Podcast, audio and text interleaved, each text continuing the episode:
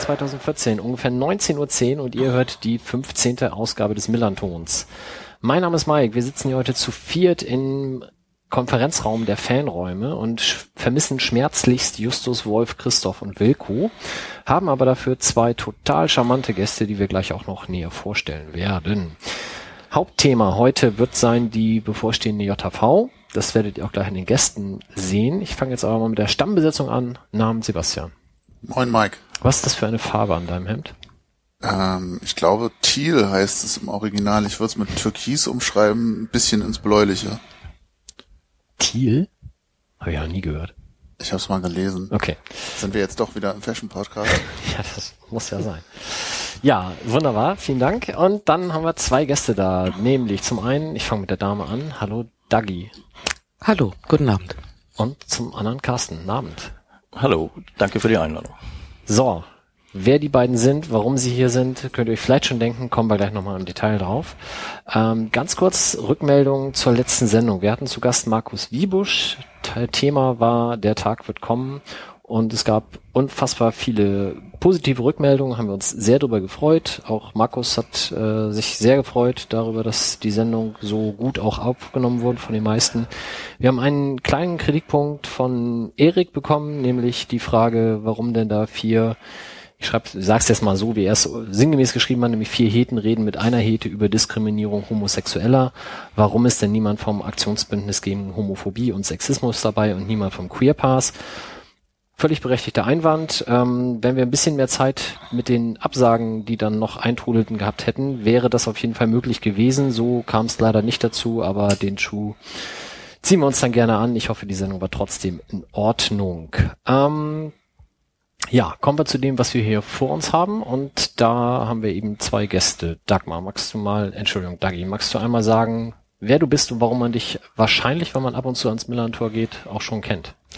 Naja, also ne, ich bin Dagi Hansen und ich sag mal, die meisten kennen meine Stimme, ähm, denn ich bin seit einigen Jahren im Wechsel mit Rainer Wulff Stadionsprecherin bei der ersten Mannschaft hier am Millantor.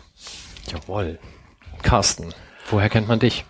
Ja, also hauptsächlich bin ich in letzter Zeit äh, seit 2007 unterbrochen im Fanclub Sprecherrat und bin auch aktiv bei Fanräume e.V., wo wir ja auch in den Räumen jetzt sitzen.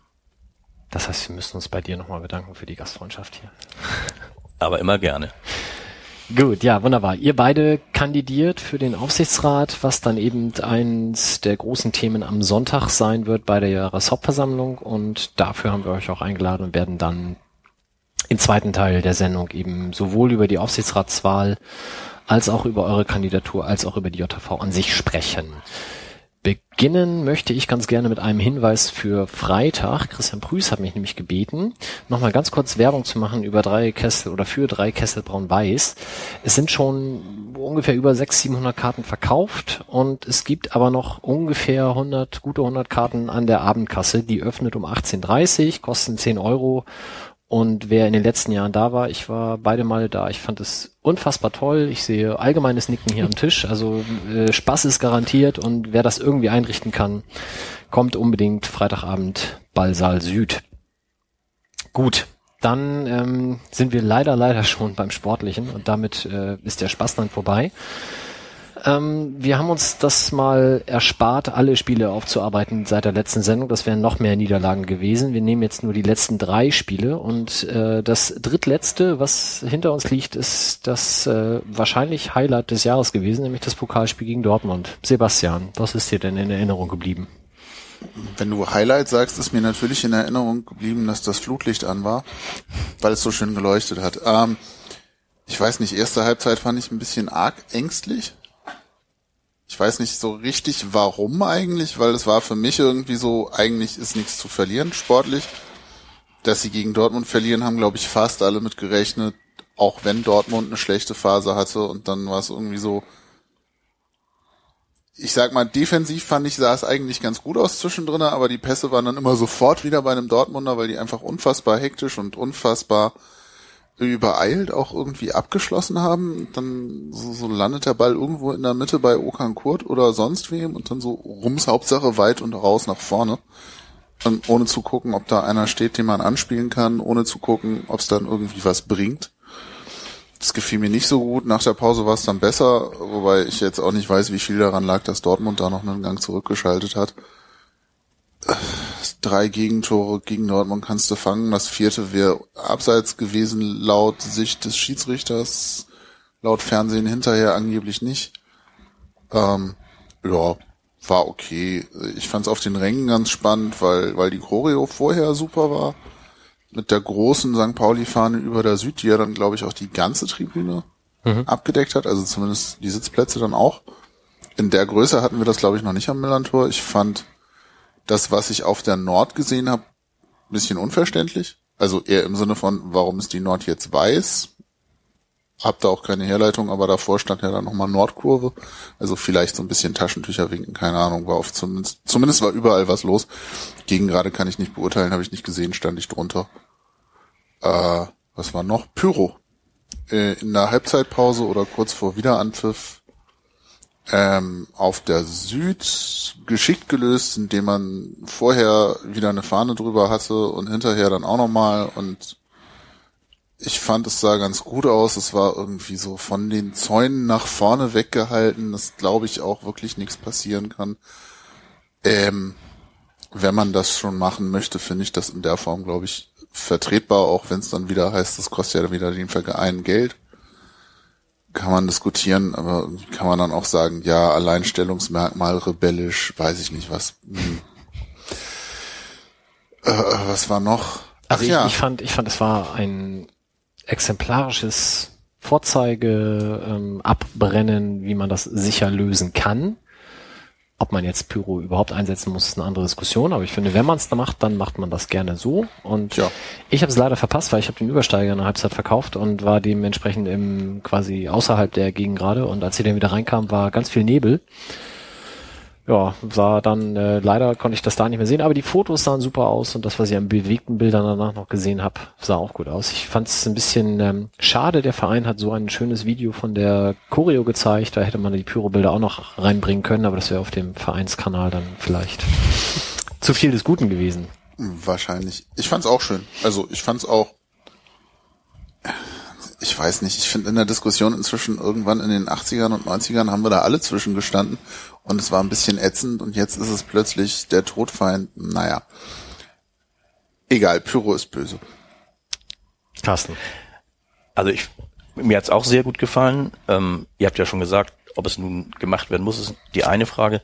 Generell denke ich, kann man jetzt nicht über Pyro reden, ohne nochmal darüber zu reden, muss nicht auf Verbände und so eingewirkt werden, dass Wege gefunden werden, das hat Sebastian ja eben schon gesagt, oder auch Mike, sicher abzubrennen, dass das auch ermöglicht wird, weil es einfach ein Teil von Fußball-Fankultur ist. Und da müssen wir eben auch sehen, dass wir das nicht aus den Augen verlieren. Jetzt hat es hier zum Glück ja keine äh, Verbindung zu Gewalt gegeben. Oftmals gibt es ja so eine unsägliche Vermischung von Pyro und Gewalt, dass das irgendwie zusammenhängt.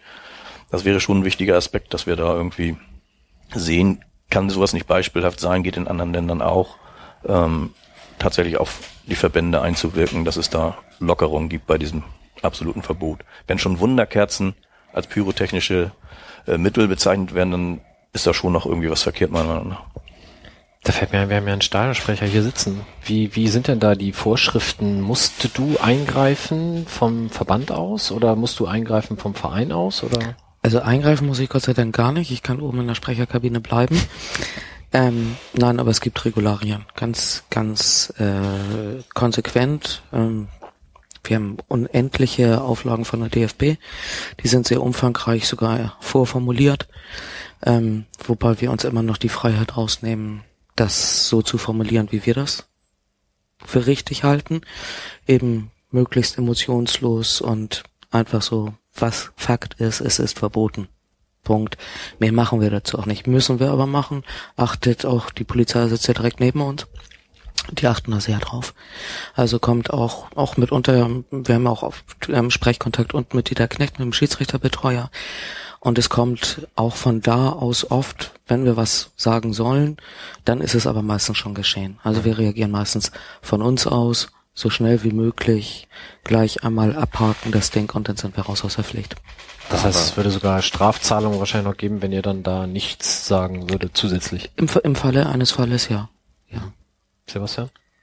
Ich frage mich nur gerade, was da die Erwartung von der DFL oder vom DFB ist, weil glaubt jemand, dass einer, der Pyro dabei hat, mit der Absicht, es abzubrennen, sich es nochmal anders überlegt, wenn der oder die Stadionsprecherin sagt, äh, denkt dran, es ist verboten, lasst das bitte? Da machst du, ja. Komm, ne? DFB und DFL, das ist so eine Geschichte. Ähm, schwierig, ganz schwierig. Also das, das, was wir hier jetzt an Auflagen am Millantor haben, das ist das eine. Ich hatte aber auch schon mal Glück äh, und durfte mal so ein U19 und U21 Nationalmannschaftsspiel machen, also U21 gegen Italien. Und was du da an Zettel kriegst, das ist unfassbar. Unfassbar. Da wird dir also jedes Wort vorformuliert. Da kriegst du einen Menschen an die, an die Seite, der sitzt die ganze Zeit neben dir und achtet darauf, dass die, der Ablaufplan im Sekundentakt eingehalten wird. Aber kein Fußball. Mhm. Passt ja. Ja, ja das äh, lassen wir jetzt mal so stehen. Ähm, Nochmal kurz zurück zu Dortmund. Was mir aufgefallen ist, was ich aber nicht überraschend fand, war, es war unfassbar voll. Also ausverkauft haben wir ja öfter in der Gegend gerade. Aber so eng habe ich es, glaube ich, seit der neuen Gegend gerade noch nicht einmal erlebt. Und es waren dann doch relativ viele, die sind sonst nie da Leute da. Das finde ich ja immer so ein bisschen traurig, gerade in so einem Bereich, wo man denkt, fast alle Tickets müssten doch an Leute gehen, die sonst immer da sind. Ganz viele in Dortmund-Klamotten. Hinter mir war irgendwie so ein Grüppchen, wo zwei dabei waren, die ich glaube ich schon mal in dem Bereich gesehen habe und dann irgendwie so drei, von denen dann eine Dame auch so alle Klischees erfüllt, bis zu, wo ist denn der Hummels, der ist so niedlich? Ähm, das wird man ja wohl noch mal sagen. Darf dürfen. sie so finden, aber nicht hinter mir aufergegen gerade zwei Minuten vor Anpfiff. Ähm, ne, war ein bisschen länger, die waren sich am warm machen und sie hat ihn nicht gefunden und er machte sich quasi so in einer Sichtlinie vor uns gerade warm, guckte sogar in, in meine Richtung quasi. Hat das gehört. Hat mich angeglüht. Nee, aber und ich dachte so, Mädel, da. Und irgendwie passte das so zu gefühlt ihrem Motto des Tages und so Leute waren, glaube ich, eine Reihe da, lässt sich nicht vermeiden, wenn du irgendwie gegen Dortmund spielst, aber muss ich nicht wieder haben. Von daher also es konnten ja nur Mitglieder und äh, Dauerkarteninhaber Karten erwerben und dann gab es, glaube ich, am, ja, ich weiß gar nicht, so zwei, drei Stunden freien Verkauf tatsächlich noch ganz am Ende. Und da müssen die denn ja zugeschlagen haben. Ja, oder du hast es halt über ein dir bekanntes Mitglied oder einen dir bekannten Dauerkarteninhaber bekommen. Oder eine mir bekannte Online-Tauschbörse. Wobei oder da ja dann 100 Karten ungefähr zumindest ja. gesperrt worden sein sollen. Das mich im Übrigen sehr gefreut hat. Volle Gönnung. Schöne Aktion. Da gerne mal Zuschriften, wenn da jemand jemanden kennt, der deswegen die Karte verloren hat, würde ich gerne, naja, egal, das ist bösartig. Carsten, bitte. Ja, auch nochmal zu dem, was Sebastian gesagt hat, ist ja generell eine Diskussion auch darüber im Gange, fremde Kurven oder die Kurven des Gastvereins, äh, die Farben des Gastvereins in unseren Kurven. Ich habe dich jetzt auch nicht so verstanden, dass du für ein pauschales Verbot bist, aber nee, es kommt eben tatsächlich immer auf die Art an oder in welche Richtung gehst du da? Es, es kommt so ein bisschen auf die Präsenz an. Bei Dortmund sind es einfach mehr, als wenn wir gegen, keine Ahnung, Karlsruhe spielen. Okay, Karlsruhe habe ich jetzt auch niemanden gesehen, aber Nimmer Union oder so, da standen hm. dann auch welche, teilweise auch mit beiden Schals, habe ich überhaupt keine Probleme. Ähm, für mich ist das Problem, glaube ich, auch eher, dass, dass wenn zu viele Leute da sind, die zumindest ausstrahlen, sie hätten auch eigentlich kein wirkliches Interesse an dem Spiel. Und sie sind da, weil es irgendwie was Besonderes ist, aber es ist nichts Besonderes für sie selber, sondern es ist was Besonderes, weil es in der Presse ist. So das Ding. So, ah, St. Pauli gegen Dortmund, super, da muss ich hin. Und dann sind sie im Stadion und wissen es null zu würdigen. So, wenn, wenn da Dortmund-Fans dabei sind mhm. oder irgendwie St. Pauli-Fans, die auch Dortmund-Fans sind oder weiß nicht, das ist mir völlig egal, die können da gerne stehen. Ich finde die Diskussion, die du da ansprichst, teilweise ein bisschen anstrengend, weil es dann ja auch so Leute gibt, die dann auf dem Standpunkt stehen, so, wenn der für seinen Verein jubelt, muss er sich ja auch nicht wundern, wenn er mal. Mhm. Ich dann immer denke so, äh, doch, das, genau das will ich bei uns gerade nicht. Das heißt nicht, dass jetzt neben mir einer rumhüpfen muss, aber hm. Aber das das war eher so die Art der Leute, wenn da Dortmund-Fans stehen und sich für Dortmund freuen, bitte, solange es nicht die Hälfte ist. Also ich, ich sehe es genau so wie du. Ich würde eben auch deswegen an alle appellieren, sich zu überlegen, an wen gebe ich meine Karte weil Ich habe auch so viele Fragen wie noch nie gehabt anlässlich dieses Spiels. Kannst du da irgendwas machen? Komme ich irgendwie über dich an Karten ran oder so? Nicht, dass ich da überhaupt irgendwelche Möglichkeiten hätte, außer im Fanclub zu fragen, geht irgendjemand nicht hin. Aber irgendwie muss es ja passieren. Das ist tatsächlich eine spannende Frage, dass da nicht drüber nachgedacht wird, wem gibt man seine Karte und an wen gibt man sie weiter. Und dadurch entstehen tatsächlich diese Probleme, die zum Teil ja handgreiflich sind. Ich finde auch, äh, ich kann es ertragen, wenn Gästefans auch in unserem Bereich sind. Es kommt wirklich aufs individuelle Verhalten an, keine Provokationen und so. Aber ich glaube, da könnten wir sehr viel mehr selber steuern, wenn wir genauer gucken, wem werden Karten weitergegeben und auf welchen Wegen werden diese Karten überhaupt vertrieben. Ja, genau. Sebastian. Wobei ich mich da immer frage, ist es so, dass Leute nicht drauf achten und man es denen nur mal sagen müsste, so pass auf, an wen du deine Karte gibst, oder sind nicht auch genug dabei, denen es am Ende wahrscheinlich einfach nur scheißegal ist, die haben ihre Karte und dann kommt irgendein Kollege um die Ecke und sagt, ey geil, Dortmund, ich gebe dir 50 für einen Steher. Also, ja klar, mach. Ich glaube, dass das bei 29.000 äh, Menschen im Stadion so ist, dass mehr da sind, die das als Event nehmen und dann auch mal Geld damit machen wollen, dass sie an eine Karte rangekommen sind oder so. Das glaube ich eindeutig. Das war, in, jetzt müssen wir nicht die guten alten Zeiten beschreien, aber es war irgendwie wahrscheinlich, als die Kapazität geringer war, war auch der Prozentsatz höher, die eine höhere Identifikation hatten mit dem Spiel, mit dem Verein. Ja, das ist halt einfach auch normaler, viel Geld für eine Karte auszugeben und dementsprechend ist es auch viel einfacher, die Karten womöglich sogar anonym übers Internet zu verkaufen und viel Geld zu erzielen. Das sind ja auch Möglichkeiten, die du früher gar nicht hattest. Also ich weiß noch, ich habe bei dem 5 zu 0 gegen Homburg in der Aufstiegssaison habe ich 50 D-Mark für einen Nordstehplatz bezahlt. Und das war natürlich damals unfassbar viel. Da hatte ich ungefähr ähnlich viel für einen Sitzplatz bei Werder gegen Anderlecht bezahlt. Ähm, aber da wäre ja niemand auf die Idee gekommen, Summen, die heute bei eBay für einen Stehplatz St. Pauli gegen Dortmund gehandelt zu werden, auch nur annähernd auf Schwarzmarkt hinzulegen. Weil da hätte man eher den Typen umgeboxt, der so viel Geld dafür haben will. Und selbst diese 50 Euro waren ja schon unverschämt viel. Äh, 50 D-Mark.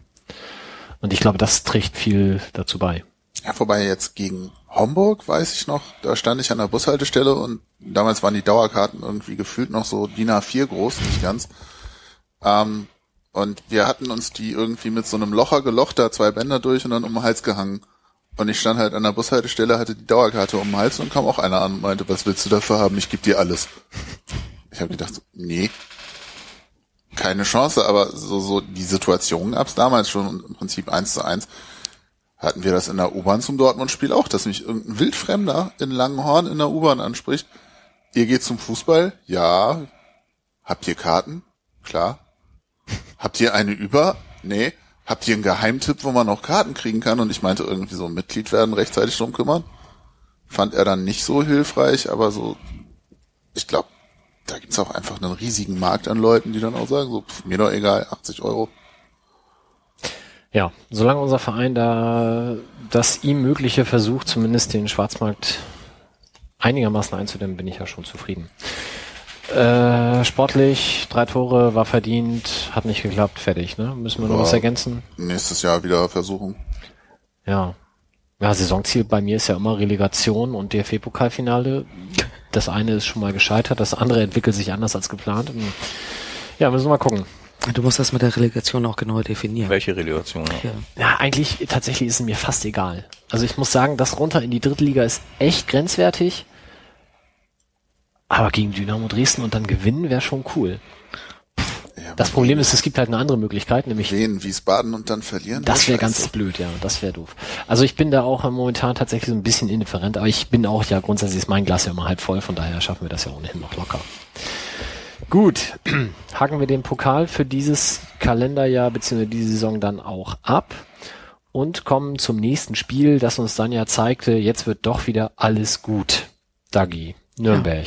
Genau so. Also mein Glas war da dreiviertel voll, immer. Rosarote Brille war ausgepackt. Ich hab da eigentlich gedacht, ja, jetzt, jetzt ist gut.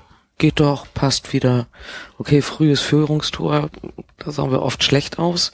Bei so einem ziemlich frühen Führungstor. Aber ich dachte, sie haben vernünftig gespielt, auch nicht, Fehlpassquote war nicht ganz so hoch wie sonst. Ähm, ich fand's ansehnlich, nicht überragend, aber ansehnlich. Nur dann eben zum Schluss dachte ich wieder, oh, wie doof, wie dämlich ist es so Konzentration verloren oder warum musste das jetzt wieder sein? Warum konnten sie sich die zehn Minuten oder die fünf Minuten nicht noch zusammenreißen und das irgendwie als Auswärtssieg verbuchen? Aber nach Abpfiff war ich eigentlich, dachte ich mir, okay, raus aus dem Tal, jetzt nächstes Heimspiel, schlagbarer Gegner, das wird. So kann man sich täuschen. Ich habe ja, ich war beim Spiel unserer U23 in Norderstedt an dem Tag und habe deswegen wenig von dem Spiel gesehen, bis gar nichts und habe also meinem Handy nicht so ganz geglaubt, als da tatsächlich stand 1-0 Schatkowski Kopfball. Muss ja irgendwie Ticker kaputt.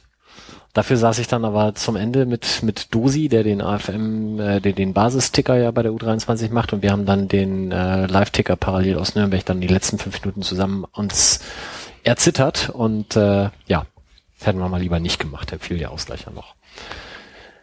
Ja, ich, äh, wie gesagt, also war da von dem, was ich dann im Nachhinein gesehen habe, war es eigentlich zu wenig. Andererseits haben wir damit wahrscheinlich Herrn Ismail noch eine Woche weiter arbeiten ermöglicht, aber mhm. hat dann auch nicht viel geholfen. Carsten. Also ich war auch nicht beim Spiel, aber ähm, ob das zu wenig war, aufgrund der des späten 2 zu 2 mit Sicherheit, aber na, nach einigen, was man gesehen hat, hätte es dann Elfmeter für Nürnberg geben können, müssen. Ähm, es ist schon schade. Also wenn man so kurz davor ist, das ist ja nicht das erste Mal, dass es dann am Ende noch schief geht. Aber insgesamt war mein Eindruck, der beruht aber wirklich auch nur auf äh, in der Flimmerkiste noch einmal angeguckt und Kicker lesen, ähm, dass es schon auch ein Spiel war, was man früh hätte entscheiden können, als man geführt hat, aber ähm, am Ende auch ein Punkt irgendwie doch das gerechte Ergebnis irgendwie gewesen ist. Aufgrund des Verlaufes sehr, sehr ärgerlich, aber ja, Nürnberg hatte noch ein weiteres Tor, was dann nicht gegeben wurde, genau. aber eigentlich hätte wohl gegeben werden müssen. Ja. Äh, das stimmt schon. Aber Gegentore in der 87. sind natürlich immer ein bisschen doof. Ja, äh, ich glaube, weiteres müssen wir da auch nicht groß zu verlieren. Dann kommen wir zu dem Spiel, wo dann ja nach dem Auswärtspunkt in Nürnberg mit dem schlagbaren Gegner, der noch nie auswärts gewonnen hatte in dieser Saison, alles besser werden sollte. Carsten, erzähl.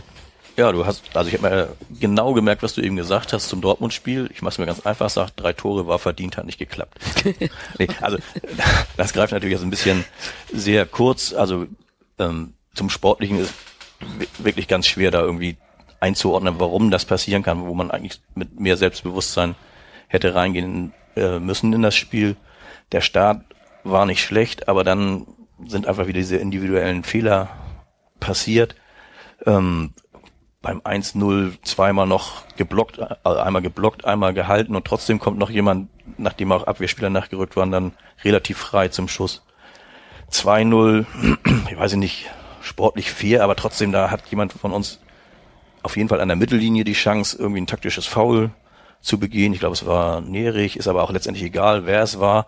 Das ist irgendwie so ein Zeichen für mich, was unter dem das ganze Spiel irgendwie stand. Das hat irgendwie von der, von der Einstellung nicht geklappt oder vom richtigen Gefühl dafür, was erforderlich ist. Und wenn man schon 1-0 zurückliegt und da bin ich der Meinung, muss irgendwie dann an der Mittellinie irgendwas passieren, auch dass danach noch weitere Möglichkeiten waren, diesen Niederlechner aufzuhalten, steht wieder auf dem anderen Blatt, aber wie gesagt, für mich ein Indiz dafür, die, die Szene an der Mittellinie, wie der da loslaufen kann aus der eigenen Hälfte und nicht irgendwie behindert wird von uns.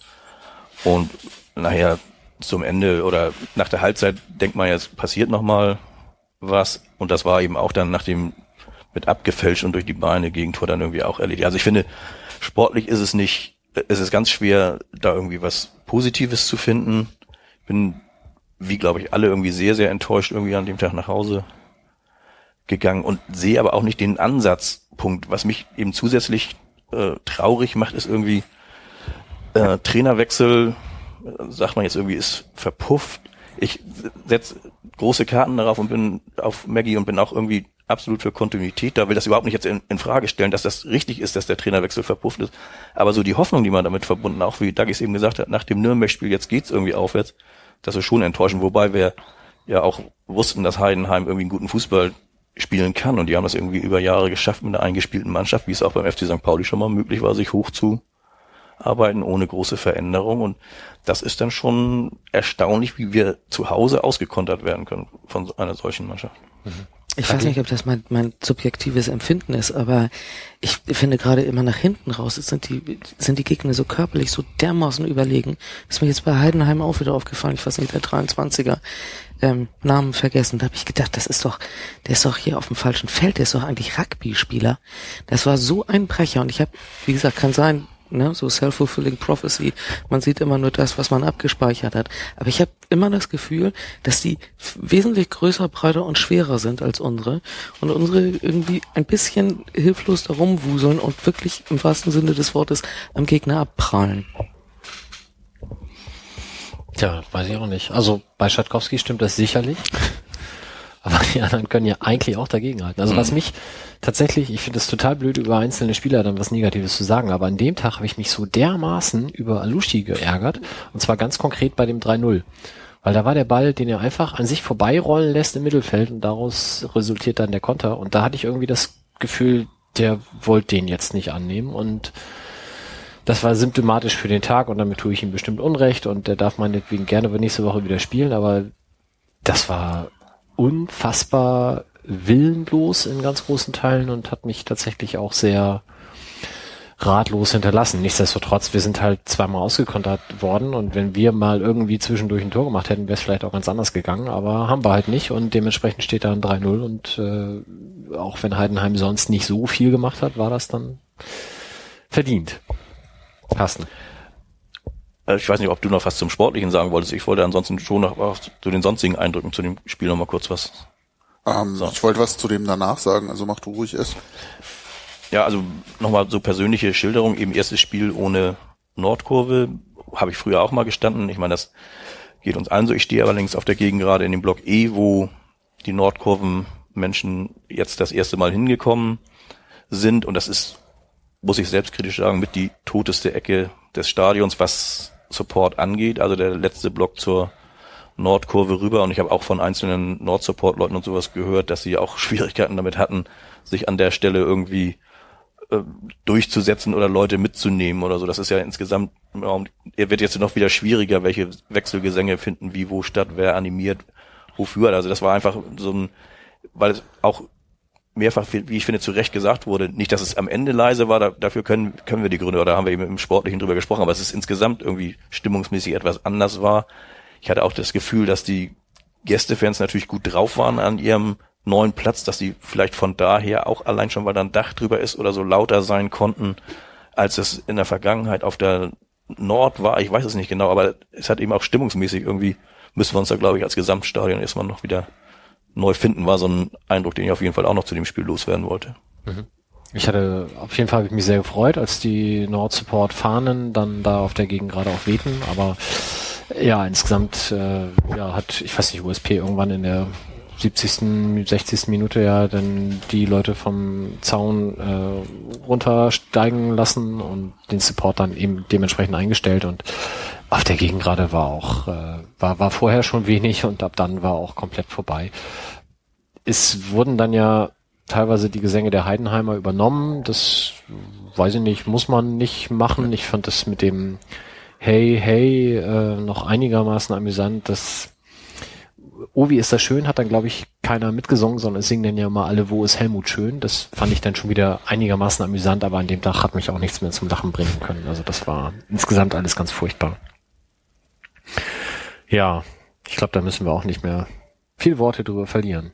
Ich weiß nicht, ob es ähm, Maggies Order war, ich weiß nicht, ist euch das aufgefallen, dass ewig lange nach dem Spiel, wirklich lange Spiel vor der Geschäftsstelle, vier, fünf Spieler standen und auch vier, fünf Spieler hier.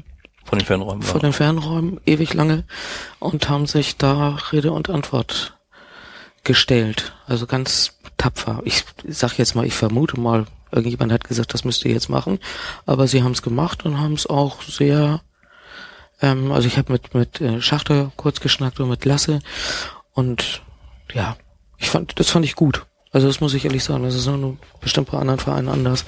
Nach so einem Spiel sich dann da irgendwie bestimmt, das war bestimmt anderthalb, zwei Stunden nach Abpfiff, standen sie da immer noch und haben ja. äh, die Fragen beantwortet. Fand ich gut. Ja, also ich glaube, das ist jetzt häufiger in letzter Zeit, dass sie zumindest von den Fanräumen noch auftauchen, vereinzelt.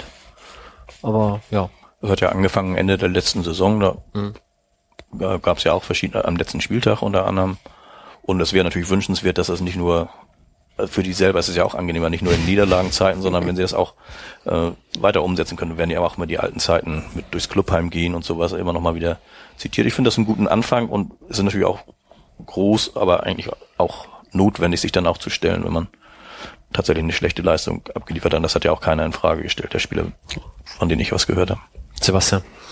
Ähm, Stichwort Megle, was ich und ich habe das Spiel wirklich nicht gesehen, weil ich habe das Ergebnis gelesen. Ich habe irgendwie bei Twitter gelesen, wie so die Wahrnehmung war und dachte dann, das muss ich mir jetzt auch nicht nochmal in der Konserve antun. Ähm, und ich habe mir die Pressekonferenz nach dem Spiel angeschaut und dann die Trainerrunde nach dem Spiel vom Montag. Und ich hatte bei Megle den Eindruck, der ist so unfassbar enttäuscht von seiner Mannschaft und der Art, wie da aufgetreten wurde. Und das fand ich auf eine bestimmte Art und Weise total erschreckend, weil das irgendwie vorher immer so war, dass er sich ja eigentlich eher da vorgestellt hat und so seine Jungs und irgendwie wir arbeiten positiv daran, dass das irgendwann alles klappt und das wirkte wie so ein, ja, keine Ahnung, extrem unglücklicher Vater in der Situation. Es, es hat mir so ein bisschen Angst gemacht, dass da in der Mannschaft einfach gerade irgendwas unfassbar schief läuft. Ähm, Okay, nun hat es der Trainer offenbar thematisiert. Asusi hat es ja dann auch nochmal angesprochen, dass da irgendwie man jetzt an der Einstellung arbeiten müsse. Und hoffen wir mal, dass das in zwei Wochen dann irgendwie anders aussieht. Aber im Moment ist gerade so ein bisschen, ja, Glas ist nur noch halb voll.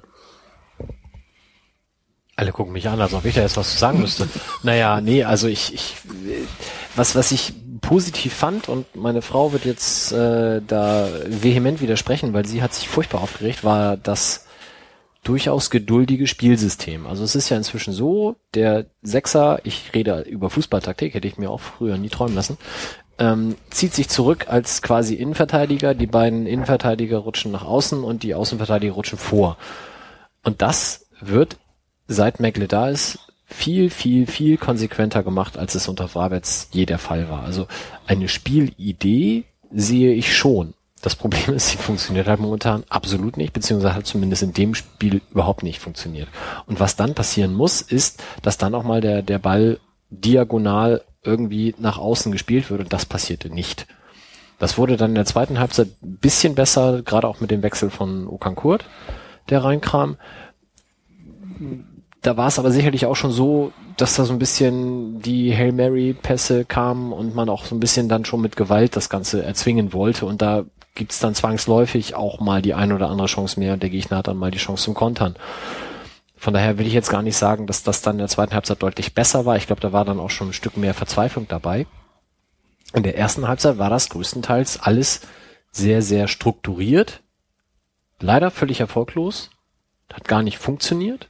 Und dann läufst du halt auch noch in zwei dumme Konter und lässt dir da zu Hause 3-0 einschenken. Das war ja. schlimm. Und es war, gab halt viele Szenen, wo man auch denkt, Alter, du musst jetzt hier nicht Messi sein, aber lauf doch wenigstens. Und das, das hat gefehlt. Und das ist doch, glaube ich, das, was Meglin dann da zurecht anspricht. Und woran das dann im Einzelnen liegt, keine Ahnung. Frag denjenigen, der da nicht gelaufen ist. Weiß ich nicht. Kann in, muss in Leipzig besser werden. Ob wir jo. das jetzt bei dem Programm mit Leipzig, Kaiserslautern, Bochum, Darmstadt. Ja, Kaiserslautern liegt uns. Die haben den Ocean rausgeschmissen. Wie Was? kann man das machen? Also die haben den Vertrag mit Ocean heute gekündigt. Der, der trifft gegen uns doch immer. Hätten die nicht noch warten können? Gibt's, gibt's schon Stimmen, die sagen, können wir den nicht holen? Ja, ja, natürlich. Ich weiß aber nicht, wie ernst man die nehmen muss oder ob die das ironisch meinten. Naja, im Forum im Zweifelsfall alles ernst nehmen und ignorieren, oder? Ja, da habe ich es nicht gelesen. Ach so. Also, das habe ich woanders. Aber das, das war, glaube ich, auch mehr im Spaß. Nee, also, äh, ja. Es gibt ja noch mehr vertragslose Spieler, die zurückgeholt werden sollen. Will ich jetzt hier aber auch nicht diskutieren. Nein, bitte nicht.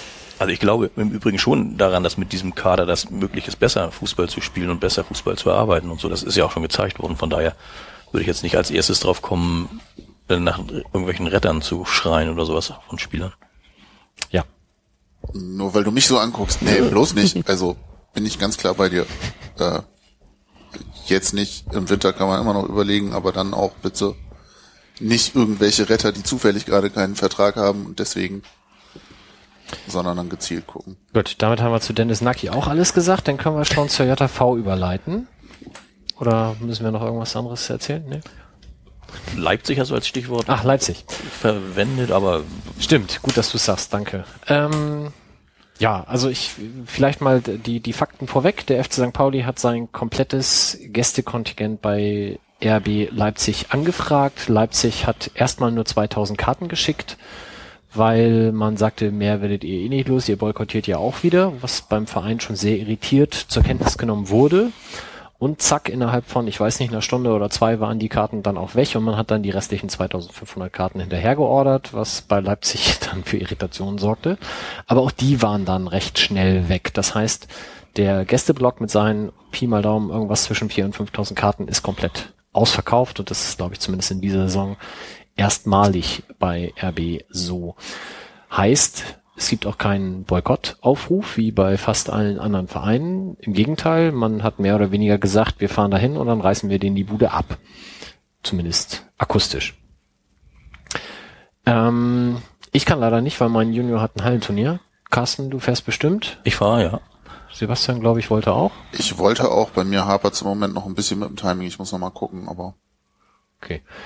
Was erwartest du dir denn von dem Spiel an sich und äh, jetzt weniger sportlich, sondern mehr Hm. atmosphärisch? Also ich fahre bewusst dahin, um mir tatsächlich auch mal einen Eindruck davon zu machen, wie dort umgegangen wird mit Fußballkultur, wie viel da gesteuert ist vom Verein. Ähm, ich finde, dass wenn nicht die Fans von diesem Verein irgendwie die Angriffsfläche bieten, sondern der Verein als solcher, also so ein Fußballspiel da angucken, das kann ich auch keinem Leipziger übel nehmen. Ich hatte mit anderen Fans in Leipzig größere Probleme als die, die jetzt zu diesem Verein gehen. Äh, den Verein als solches, ähm, oder da kann man ja kaum Verein zu sagen, das ist die Hauptkritik, die ich habe. Das Konstrukt. Das Konstrukt, genau. Mitgliederstruktur, jetzt Fördermitgliedschaften eingeführt, um Lizenzauflagen erfüllen zu können.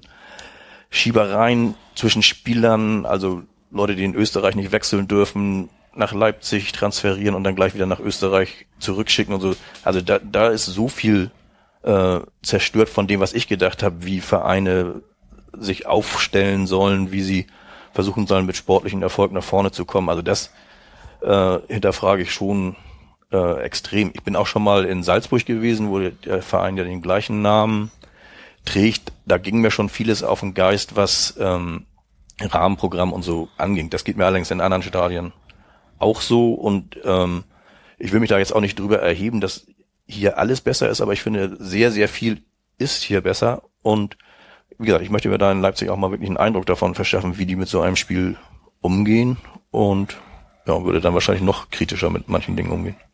Sebastian? Was ich ganz interessant zu lesen fand, war, dass es ja jetzt offenbar eine, wie auch immer geartete Fanbewegung in Leipzig gibt, die sich dahingehend geäußert hat, dass wohl zu viel Sponsoring-Aktivitäten rund um das Spiel stattfinden, also genau das. Und das finde ich schon fast lustig, weil dieser Verein ja quasi seit Gründung diesem Sponsor na, nicht gehört. Ähm, von daher fand ich das so ein bisschen, womit habt ihr gerechnet? Aber ist ja schön, Hm. wenn die sich da versuchen zu emanzipieren. Vielleicht klappt's ja ein Stück weit, ähm, muss man mal schauen. Aber da musste ich sehr grinsen. Ja, also ich, ich sehe das im Endeffekt genau wie Carsten. Ich denke auch, es gibt genug, was man an diesem Verein, an diesem Konstrukt kritisieren kann. Gerade die, die Zusammenarbeit von RB Leipzig mit RB Salzburg und womöglich noch RB irgendwas in Amerika. Das ist eine Sache, die man sehr, sehr genau als DFB, FIFA, UEFA, sonst was begutachten sollte, weil das einfach auch dann Möglichkeiten erschließt, die andere Vereine gar nicht haben können. Und das gerade bei diesem angesprochenen Wechsel, wo er innerhalb Österreichs nicht wechseln durfte, ist wirklich ein Unding. Und da, glaube ich, äh, muss man den Hebel ansetzen. Wer bin ich denn aber, dass ich den RB-Fans sage, ihr seid weniger gute Fans als andere Vereine? Und das ist halt auch das, wo ich das nicht verstehe. Also natürlich kann ich mich über dieses Ultra-Capo-Video von denen amüsieren, die sich da auf YouTube so ein bisschen zum Löffel machen. Aber das machen alle anderen Vereine auch. und ich finde zum Beispiel, so jetzt mal als ein Beispiel, dieses Telekom T auf der Tribüne im Münchner äh, Allianz Arena Stadion, finde ich viel bescheuerter als alles, was RB Leipzig da macht. Also das ist eigentlich nur konsequent weitergedacht und die ganze wirtschaftliche Wahnsinnigkeit dieses Sports, Bundesliga-Fußball äh, mal ins Äußerste zu Ende gespielt. Muss ich nicht gut finden, finde ich blöd, aber finde ich bei Leverkusen, Hoffenheim, Wolfsburg genauso blöd. Und da gab's auch keine Boykotts. Also von daher finde ich das äh, bei RB Leipzig jetzt einfach mal, wie du schon sagst, mal hinfahren, mal angucken. Im Zweifel mit 5000 Leuten, denen da die Bude kaputt schreien und dann schauen, wie es weitergeht. Sebastian. Was mir gerade noch einfiel, weil du diese Dreieckswechsel ansprachst und du hattest es ja auch vorhin gesagt, Carsten, hm. Das gab's aber auch schon mal vorher. Ich weiß jetzt keine Vereinsnamen mehr, aber ich erinnere mich schon, dass es das auch schon gab, dass aus der Bundesliga irgendwer, ich meine, nach Frankreich wechselte und dann in derselben Sommerpause noch wieder zurück zu einem anderen Bundesligisten. Da kann mir auch keiner erzählen, dass das Zufall war und der eigentlich schon nach Frankreich wollte und dann noch was kam. So da, die reden ja auch und kennen sich und dann kann man ja auch mal was. Also ich glaube schon, dass auch das im Prinzip nur die intelligente Ausnutzung von Systemlücken sind. Gut finde ich das auch nicht und ich sehe es auch durchaus als eine Form der Bedrohung dieser sportlichen Geschichten da an, aber jetzt aus, aus Sponsorensicht oder aus, aus Inhabersicht, na klar, ist doch super, wenn du in jeder Liga deinen eigenen Club hast, bist du irgendwie markentechnisch super aufgestellt, kannst irgendwie Spieler in den Verein oder in, in die Division schieben, wo sie irgendwie am besten platziert sind, kannst im Zweifelsfall auch über die Leistungsstärke der Ligen da irgendwie austarieren. Das ist aus, aus wirtschaftlicher Sicht ist das total clever gelöst. Hm. Das nervt mich halt auf Fanebene. Ja, und ich, ich finde, das ist sogar etwas sehr Unnötiges, weil eigentlich steckt da so viel Geld hinter, dass sie dieses interne Gedöns gar nicht nötig hätten. Sie machen sich dadurch unnötig angreifbar, weil das ist etwas, was man wirklich kritisieren kann und wo auch jeder normale Mensch sagen wird, nee, das ist nicht in Ordnung, das so zu tun. Ja, du hast recht, es gibt immer irgendwie Schmuh hintenrum, aber das ist dann halt zumindest nicht innerhalb der eigenen Tasche, sondern da sind immer noch Vereine, die sich irgendwie dadurch dann Geld zuschieben und die voneinander unabhängig sind. Ähm, aber mit, mit der Nummer macht man sich halt angreifbar und da hätte ich eigentlich von dem Konzern Red Bull in dem Sinne dann auch, also nicht Rasenball, sondern tatsächlich Red Bull, auch mehr Cleverness erwartet. Also ich finde, das hätte man geschickter lösen können und da, also sie bieten da einen Angriffspunkt, den sie sich gar nicht hätten erschließen müssen. Also das ist ja. eher meine Herangehensweise dabei. Carsten. Also ich würde nicht unbedingt für geschickter lösen sprechen, sondern ich würde da, dafür plädieren, dass irgendwie solche Regelungen ausgeschlossen werden, also von Verbandsseite durch Statuten. Ja. Egal, egal ob es solche Beispiele schon mal gab, macht es natürlich nicht besser und das ist irgendwie eine Wettbewerbsverzerrung. Hier ist es wirklich unter einem Namen und sehr offensichtlich. Das mag auch sein, dass Vereine, die die gleichen Sponsoren haben, da auch untereinander irgendwelche Absprachen haben, aber das müsste irgendwie ausgeschlossen werden. Nicht umsonst reden wir ja auch über Regelungen, wie sehr dürfen Vereine Eigentümer, externe Geldgeber, Investoren und sowas da drin haben, die natürlich mit Geld alles kaufen können. Das gibt es ja genug Beispiele in anderen europäischen Ländern, wie die Verbindungen noch viel enger sind unter den Vereinen. Also ich, ich, wie gesagt, würde nicht sagen, man kann das geschickter lösen, sondern ich würde sagen, das muss irgendwie ausgeschlossen werden, dass es überhaupt so gelöst werden kann. Ja. Ich, ich frage mich auch, warum sind zwei Wechsel innerhalb einer Transferperiode möglich? Also jetzt aus, aus Spielersicht ist ja auch so ein bisschen, dann entscheidest du dich halt einmal und dann bist du bei deinem neuen Verein, wenn du dann zwei Wochen später sagst, nee, ich gehe doch woanders hin. Ich glaube, das geht aber so auch tatsächlich heute nicht mehr. Ähm, zumindest nicht wirklich als Wechsel, sondern dann nur noch mit dieser Ausleihumgehung. Es ah, war, glaube ich, früher okay. anders, aber da bin ich, das rede ich als Blinde über Farben, ganz sicher bin ich mir nicht. Zumindest ist der Spieler auch ausgeliehen, über den wir geredet haben, der jetzt nach ja. Österreich gegangen ist. Also den haben sie nicht ja. weiterverkauft, sondern dann ist es tatsächlich eine Laie gewesen. Ja, und dann wird's halt spannend im Winter, ne, wenn äh, Salzburg womöglich aus dem Europapokal schon raus ist und als Meister mehr oder weniger unangefochten feststeht, dann kann man alle anderen noch wegschicken, weil RB Leipzig noch nicht äh, den Aufstieg sicher hat. Und dann sind wir tatsächlich bei recht offensichtlicher Wettbewerbsverzerrung, die so halt eigentlich auch nicht sein sollte. Und das ist das, was man definitiv dann diesem Gesamtkonstrukt ähm, auch ankreiden soll und wo ich dann auch jegliches Verständnis dafür nicht mehr habe. Ähm, nichtsdestotrotz, ich gerade mich letztens mit jemandem hier getroffen, der in Hamburg zu Besuch war von RB und, und eben normalerweise als Fan da in der Kurve steht. ja, der sagt halt auch, wie, wie Carsten vorhin schon sagte, es gibt in Leipzig andere Vereine, wo man deutlich äh, weniger sympathische Leute hat, also sehr unsympathische Leute und da geht er nicht hin als Fan. Das äh, ist dann eben, wenn man da wohnt, eben tatsächlich, wenn man Bundesliga oder Zweitliga oder Drittliga Fußball sehen will, der einzige Verein, den man da erreichen kann und wie soll ich demjenigen vorwerfen, dass er das tut? Das ist, glaube ich, aber auch so dieses Ding mit dem Bekenntnisverein bei uns. Ich glaube, das realisieren viele für sich selber auch gar nicht, aber wenn St. Pauli nicht halbwegs erfolgreich Fußball spielen würde, wären, glaube ich, auch viele von den Bekenntnisfans nicht hier, weil viele eben nicht nur wegen der politischen Atmosphäre und der, der Agenda und so hier sind. Und ich glaube, gerade als Jüngerer irgendwo im Teenie-Alter gibt's halt auch irgendwie genug andere Gründe. Und wenn du dann plötzlich einen, einen Bundesligisten oder Zweitligisten in der Stadt hat, hast, gehst du halt mal hin und wenn es da okay ist, bleibst du unter Umständen da. Ja.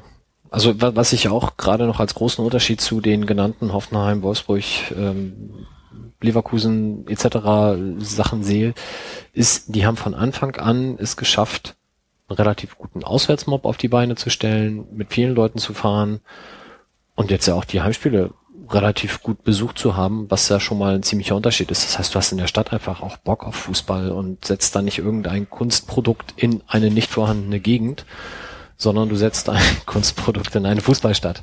Und äh, das ist, denke ich mal, schon ein großer Unterschied.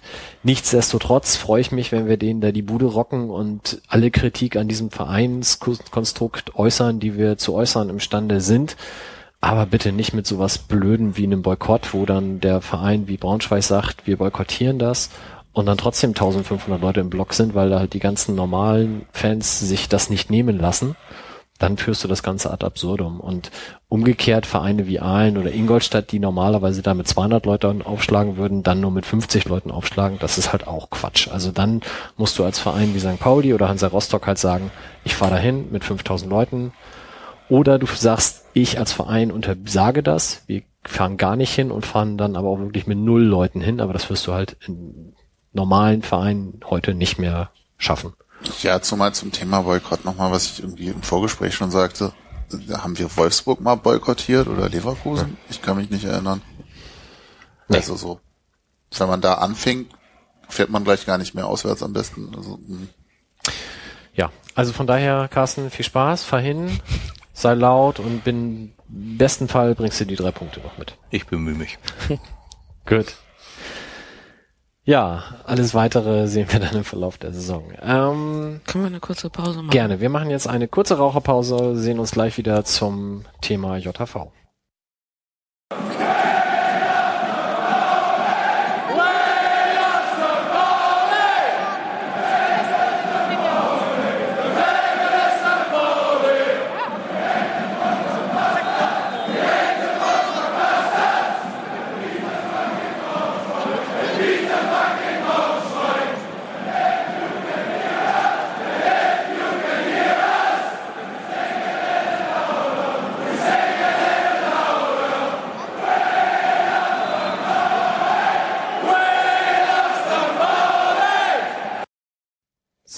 Zweiter Teil. Ich sitze immer noch hier mit Dagi, mit Carsten und mit Sebastian und nachdem wir den erfolgreichen sportlichen Teil des FC St. Pauli abgehakt haben, kommen wir jetzt zum Sonntag. Da werden wir haben die Jahreshauptversammlung, die jährliche. Und wir haben eine besondere Situation, nämlich es gibt nicht nur das Präsidium zu wählen, was einige vielleicht überraschen wird, sondern zusätzlich halt auch noch den Aufsichtsrat und dort sogar eine ganze Menge Leute, weil halt auch viele ausscheiden werden. Vielleicht nochmal ganz kurz so ein paar grundsätzliche Dinge. Das Ganze beginnt am Sonntag um 11 Uhr. Einlass ist ab 9.30 Uhr im CCH. Und freudige Meldung von Sven Brooks. Zusätzlich zu den Würstchen, die es sonst im CCH gibt, gibt es auch Kartoffeleintopf zu 4,90 Euro. Damit haben wir also die wichtigsten Sachen schon erzählt. Ähm, Wahl des Präsidenten, wer da noch mehr wissen will, kaufe sich bitte den aktuellen Übersteiger oder lese das im Blog nach. Da haben wir, denke ich, das Wichtigste, was es dazu zu sagen gibt, schon ähm, erwähnt. Meinerseits gerne eine uneingeschränkte Wahlempfehlung für das Team von Oke Göttlich, der uns auch zugesagt hat, er kommt demnächst mit dem Team mal zum Millanton vorbei. Aber das äh, schauen wir dann mal. Das nächste Thema, was dann wahrscheinlich deutlich mehr Zeit auch auf der JV einnehmen wird, ist die Wahl des Aufsichtsrats. Es ist also so, dass wir einen siebenköpfigen Aufsichtsrat haben und von der aktuellen Besatzung werden Tai Eich, Christoph Kröger, die ja beide auch schon mal hier waren, sowie Michael Burmeister und Lars Sörensen nicht mehr antreten. Die anderen drei sind Uwe Doll, Roger Hasenbein und Markus Schulz, die auch wieder kandidieren werden. Und neben ihnen sind es halt noch 13 weitere Personen, die den Hut in den Ring schmeißen und von denen dann insgesamt am Ende eben sieben Personen den neuen Aufsichtsrat bestreiten dürfen. Es ist bei uns in der Satzung so, dass jeder vier Stimmen haben wird. Dementsprechend, wir haben vorhin mal kurz drüber gerätselt, was das äh, für eine Begründung sein könnte. Unter anderem wurde genannt, dass man damit eine Blockbildung von wir sind hier zu siebt und bitte wählt uns alle vermeiden möchte. Klang mir ganz äh, plausibel. Ähm, mag sein, dass es da noch andere Gründe gibt, aber jedenfalls ist es so, vier Stimmen hat man, sieben Leute werden es am Ende sein. Und damit kommen wir dann nochmal zu unseren beiden Gästen und in dem Fall dann meinetwegen gerne Ladies First. Dagi, magst du mal erzählen, was dich für diesen Posten befähigt und wie du überhaupt dazu gekommen bist, dich auf diese Liste setzen zu lassen? Mm, also ich selbst bin gar nicht drauf gekommen. Ich bin angesprochen worden, ähm, vor ein paar Monaten schon, kurz vor Anpfiff. Ich war nicht im Einsatz als Stadionsprecher und bin zu meinem Mann auf die Hauptturbine gegangen und bin angesprochen worden von, ich darf seinen Namen ruhig nennen, sagte von Winnie Rutkowski. Ähm, der meinte, willst du nicht mal auf der JV kandidieren? Wäre doch mal Zeit, dass eine Frau da eine verantwortungsvolle Position übernimmt. Ja, habe ich dann so abgespeichert, dann war Anpfiff, dann gibt's Wichtigeres. Hab erst viele Tage später mich dran erinnert und dachte mir, Mensch, Aussichtsrat, ja, und dachte so, was mache ich beruflich? Ich bin beruflich unterwegs, habe viele Prozesse angeschoben, bin immer im, viele sagen immer Controlling, obwohl es ist ja eigentlich Revision, ne? also prüfen ist so meine Sache. Ich äh, mache das unglaublich gerne, so Korrektur lesen, drauf gucken, ähm, auch Leute so anschubsen und ähm, das liegt mir, da habe ich echt Spaß dran. Und dann dachte ich mir, ja, warum nicht? Dann bin ich als allererstes, weil ich habe mir die Satzung durchgelesen und da steht halt drin, dass man keine zwei Ehrenamtli zwei Ämter gleichzeitig ausführen kann.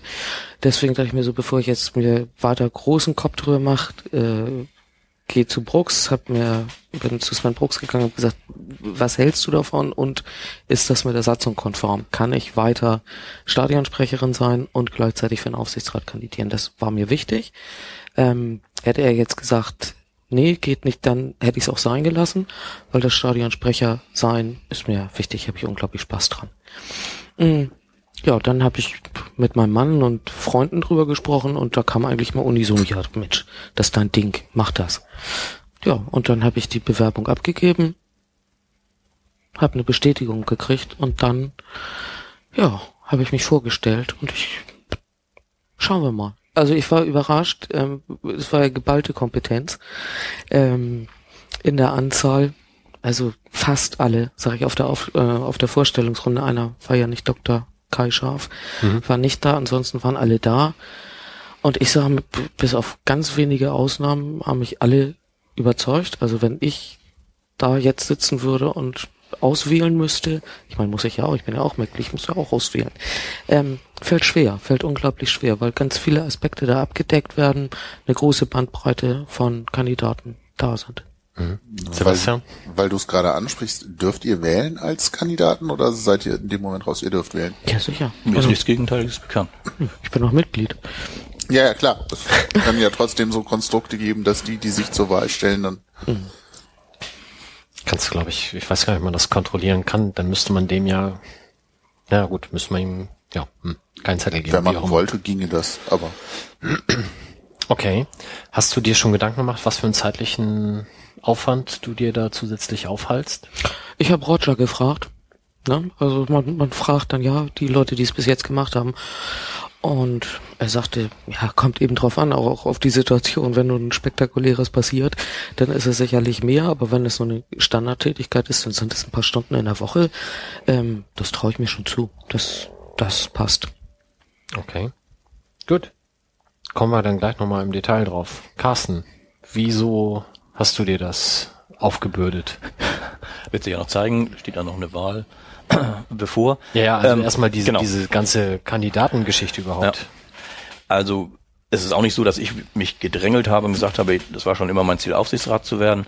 Ich komme aus der aktiven Fanszene, soll heißen, dass ich mich seit einigen Jahren in Fankreisen engagiere. Ich habe eingangs ja schon gesagt, seit 2007 Fanclub-Sprecherrat, seit, ebenfalls seit 2007 Fanräume von Gründung an betreut, bin da jetzt Vorstandssprecher und habe äh, insbesondere als Sprecherrat in vielen Gremien hier im Verein mitgearbeitet und den Verein dann so ein bisschen von innen kennengelernt. Unter anderem bin ich eben auch Mitglied der oft zitierten AGIM, also Arbeitsgemeinschaft interessierter Mitglieder und in den Kreisen äh, oder in, in diesem Kreis wird natürlich auch darüber gesprochen, es stehen Wahlen an, äh, wer kann sich das vorstellen, ähm, wer hat welche Fähigkeiten, ich sage auch gleich noch was zu meinen Fähigkeiten, also den Qualifikationen, die ich glaube, da einbringen zu können. Und in dem Rahmen hat sich das so entwickelt, dass ich angefangen habe, mich mehr mit diesem Gedanken zu beschäftigen und jetzt auch, wie du es genannt hast, den Hut in den Ring werfe. Ähm, ich habe anders als Dagi nicht unbedingt den beruflichen Hintergrund. Äh, ich bin Diplom-Bibliothekar, das hat nun wirklich damit sehr wenig zu tun, sitze allerdings auch in einem Aufsichtsgremium, kenne von daher ein bisschen Strukturen, wie so gearbeitet wird, bin Gremien erfahren. Ähm, ich glaube aber eben auch, ohne jetzt irgendwie hier Wahlkampf machen zu wollen, dass die Mischung am Ende machen wird. Und bei den vier Stimmen, die man hat, kann man sich ja nicht den perfekten Aufsichtsrat aus sieben Leuten wählen, aber schon in der Vergangenheit war es so, dass es nicht nur auf äh, finanzielle Kompetenzen ankommt, sind andere Kompetenzen gefordert. Ein Rechtsanwalt ist sicherlich nicht schlecht, also jemand mit juristischem Wissen im Aufsichtsrat zu haben, aber es muss eben auch ähm, Leute geben, die für Dialog stehen, die wissen, was im Verein und seinem Umfeld sonst noch passiert. Und da ist eben auch ganz wichtig, diese Aspekte mit einfließen zu lassen in die Aufsichtsratsarbeit. Also wie gesagt, das muss ein Team werden. Das Team wird sich ja zufällig bilden und man wird erst am Wahlabend wissen, welche Kompetenzen sind jetzt genau drin. Aber ein Aufsichtsrat beim FC St. Pauli, der nur aus äh, den perfekten Finanzmenschen äh, besteht, der würde meiner Meinung nach zu kurz greifen. Und ich habe auch diese finanziellen äh, Kompetenzen oder betriebswirtschaftlichen Kompetenzen, aber ich glaube, meine Rolle wäre eher eine andere, also Bindeglied zu sein zwischen Fans, Mitgliedern und aber auch trotzdem den Gesamtverein im Blick zu haben, auch wenn ich nun aus der Abteilung der fördernden Mitglieder komme. Hm. Jetzt ist ja momentan eher bei einigen die Befürchtung, wir haben nachher zu wenig wirtschaftliche Kompetenz drin und wir haben nur noch, nachdem wir jetzt schon die Fans ins Präsidium holen, auch noch nur noch die Fans dann im Aufsichtsrat. Seht ihr denn diese Gefahr auch? Weil was, was mir dabei immer so ein bisschen aufstößt, ist, damit spricht man ja den Fans jegliche Kompetenz ab. Also es ist ja in der Regel eher so, die Leute haben ja in ihrem beruflichen Werdegang auch alle irgendetwas gemacht und dadurch einen entsprechenden Background. Und sie sind halt auch Fans. Das ist dasselbe wie bei Oke, der ja halt auch in erster Linie wirtschaftlich einiges auf die Beine gestellt hat und halt jetzt zusätzlich auch noch Fan ist. Ähm, habt ihr das an dem, an dieser Vorstellungsabend letzte Woche, du hast schon gesagt, sag mal, das ist super äh, imposant gewesen im Endeffekt. Also man hatte das Gefühl, da ist bei allen irgendwas dahinter. Carsten, wie, wie empfandst du den Abend? Das ging mir genauso. Also erstmal war ich froh, wie viele Leute da waren. Also ich habe jetzt keine genaue Zahl, aber ich würde sagen 250, 300 Leute ungefähr sind es gewesen, die sich da dafür interessiert haben. Das fand ich schon mal positiv.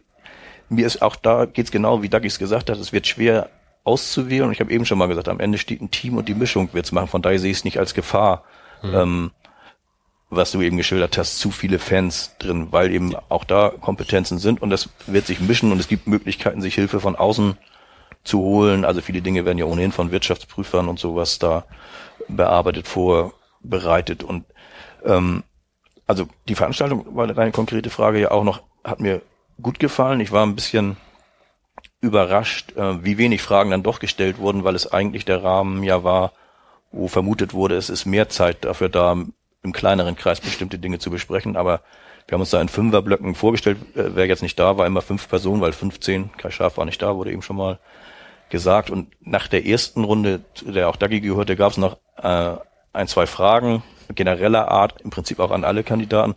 Und danach ist es irgendwie so durchgelaufen, haben sich weitere fünf Personen vorgestellt und es wurden keine Fragen mehr gestellt. Mhm. Das fand ich ein bisschen überraschend. Kann natürlich auch sein, dass sich dann noch Fragen aufbewahrt werden für die Jahreshauptversammlung. gedacht war die Veranstaltung ja, glaube ich, schon so, dass das der mehr Zeit ist, sich noch ein besseres Bild von den Kandidaten machen zu können. Habt ihr an dem Abend eine Redezeit gehabt pro Person? Drei Minuten. Und habt ihr schon gehört, wie es bei der JV sein soll? Oder musste erst wieder jemand beantragen, dass es sowas dann gibt? Drei Minuten. Ach so, das steht schon fest? Ja. Mhm. Okay. Also mein Stand ist auch, dass da genau die gleiche Zeit zur Verfügung steht. Drei Minuten. Das ist übrigens sehr sportlich. Das glaube ich. Hast, hast du dir schon einen Text dann aufgeschrieben? Ich habe ja einen Text gehabt, auch aufgeschrieben gehabt und ich werde auch logischerweise relativ dicht an dem bleiben, was ich auch am letzten Dienstag gesagt habe. Natürlich ist das auch eine Generalprobe für mich gewesen, will ich gar kein Hehl draus machen. Da hängt eine gewisse Aufregung mit zusammen, die werde ich auch am Sonntag wieder haben, wenn ich nochmal ähnliches sagen werde. Aber ich habe mir natürlich auch Gedanken gemacht, wo kann ich mich noch verbessern, habe mir Feedback geholt. Das ist, glaube ich, eine Selbstverständlichkeit, dass jeder das gemacht hat, der äh, sich dort vorgestellt hat, nochmal mhm. vertraute Person, auch schon vorher angesprochen gehabt. Gebt mir bitte mal Rückmeldung darauf, wie wirkt dieses, wie wirkt jenes. Aber ich werde mich da nicht verbiegen und äh, auch nichts sagen, was nicht meinem Naturell und meiner Einstellung entspricht, als wenn es vielleicht wahltaktisch klüger wäre, das eine oder andere anders zu sagen. Also mit den drei Minuten habe ich nicht so die Schwierigkeiten gehabt, aber ich bin es halt auch gewohnt, äh, vorgetaktet zu bekommen, wie viel Zeit man hat. Ähm, ich war beeindruckt, es gab tatsächlich, glaube ich, zwei ja, zwei aus meiner Erinnerung, die vollkommen frei gesprochen haben. Also noch nicht mal einen Zettel in der Hand in der Hosentasche hatten und abgeliefert haben. Gerrit war einer davon. Äh, wirklich Hut ab.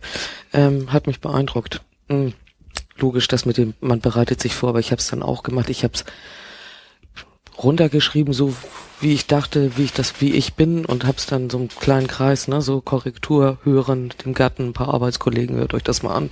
Und die meinten, ja, hier so ein bisschen holperig und dann habe ich, hatte ich Roller Ball gesagt und es hieß aber Roller Derby. Danke, Tommy. Oh, ja. ja, oh, wäre ein böser Fauxpas geworden. Und ich hatte eigentlich, dachte ich, ich mache auf der JV ganz was anderes, also ich mache ganz was Neues. Äh, inhaltlich nicht, aber eben so mit anderen Worten, aber ich sag mal, es ist ganz gut angekommen. Ich habe ziemlich viel gutes Feedback bekommen und deswegen mache ich es mir jetzt, glaube ich, auch einfach und die 250 Leute, die da waren, die müssen sich das halt nochmal anhören. Never change winning speech. Ja. ja. Okay.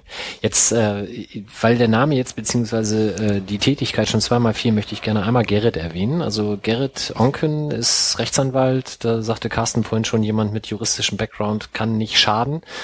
Deswegen erwähne ich Gerrit jetzt, weil er der einzige Rechtsanwalt in der Gruppe ist. Also das, äh, ja, dann hat er eben sehr frei und überzeugend auf der äh, Veranstaltung gesprochen. Das sagte Dagi jetzt.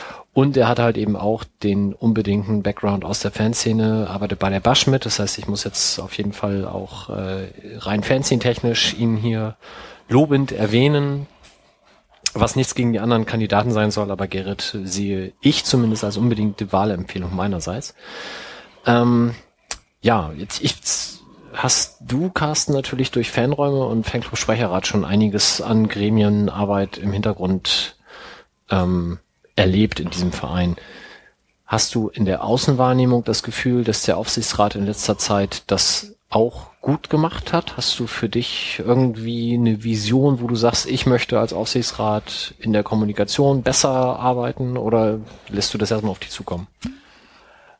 Also auf mich zukommen lassen ist schon einerseits richtig.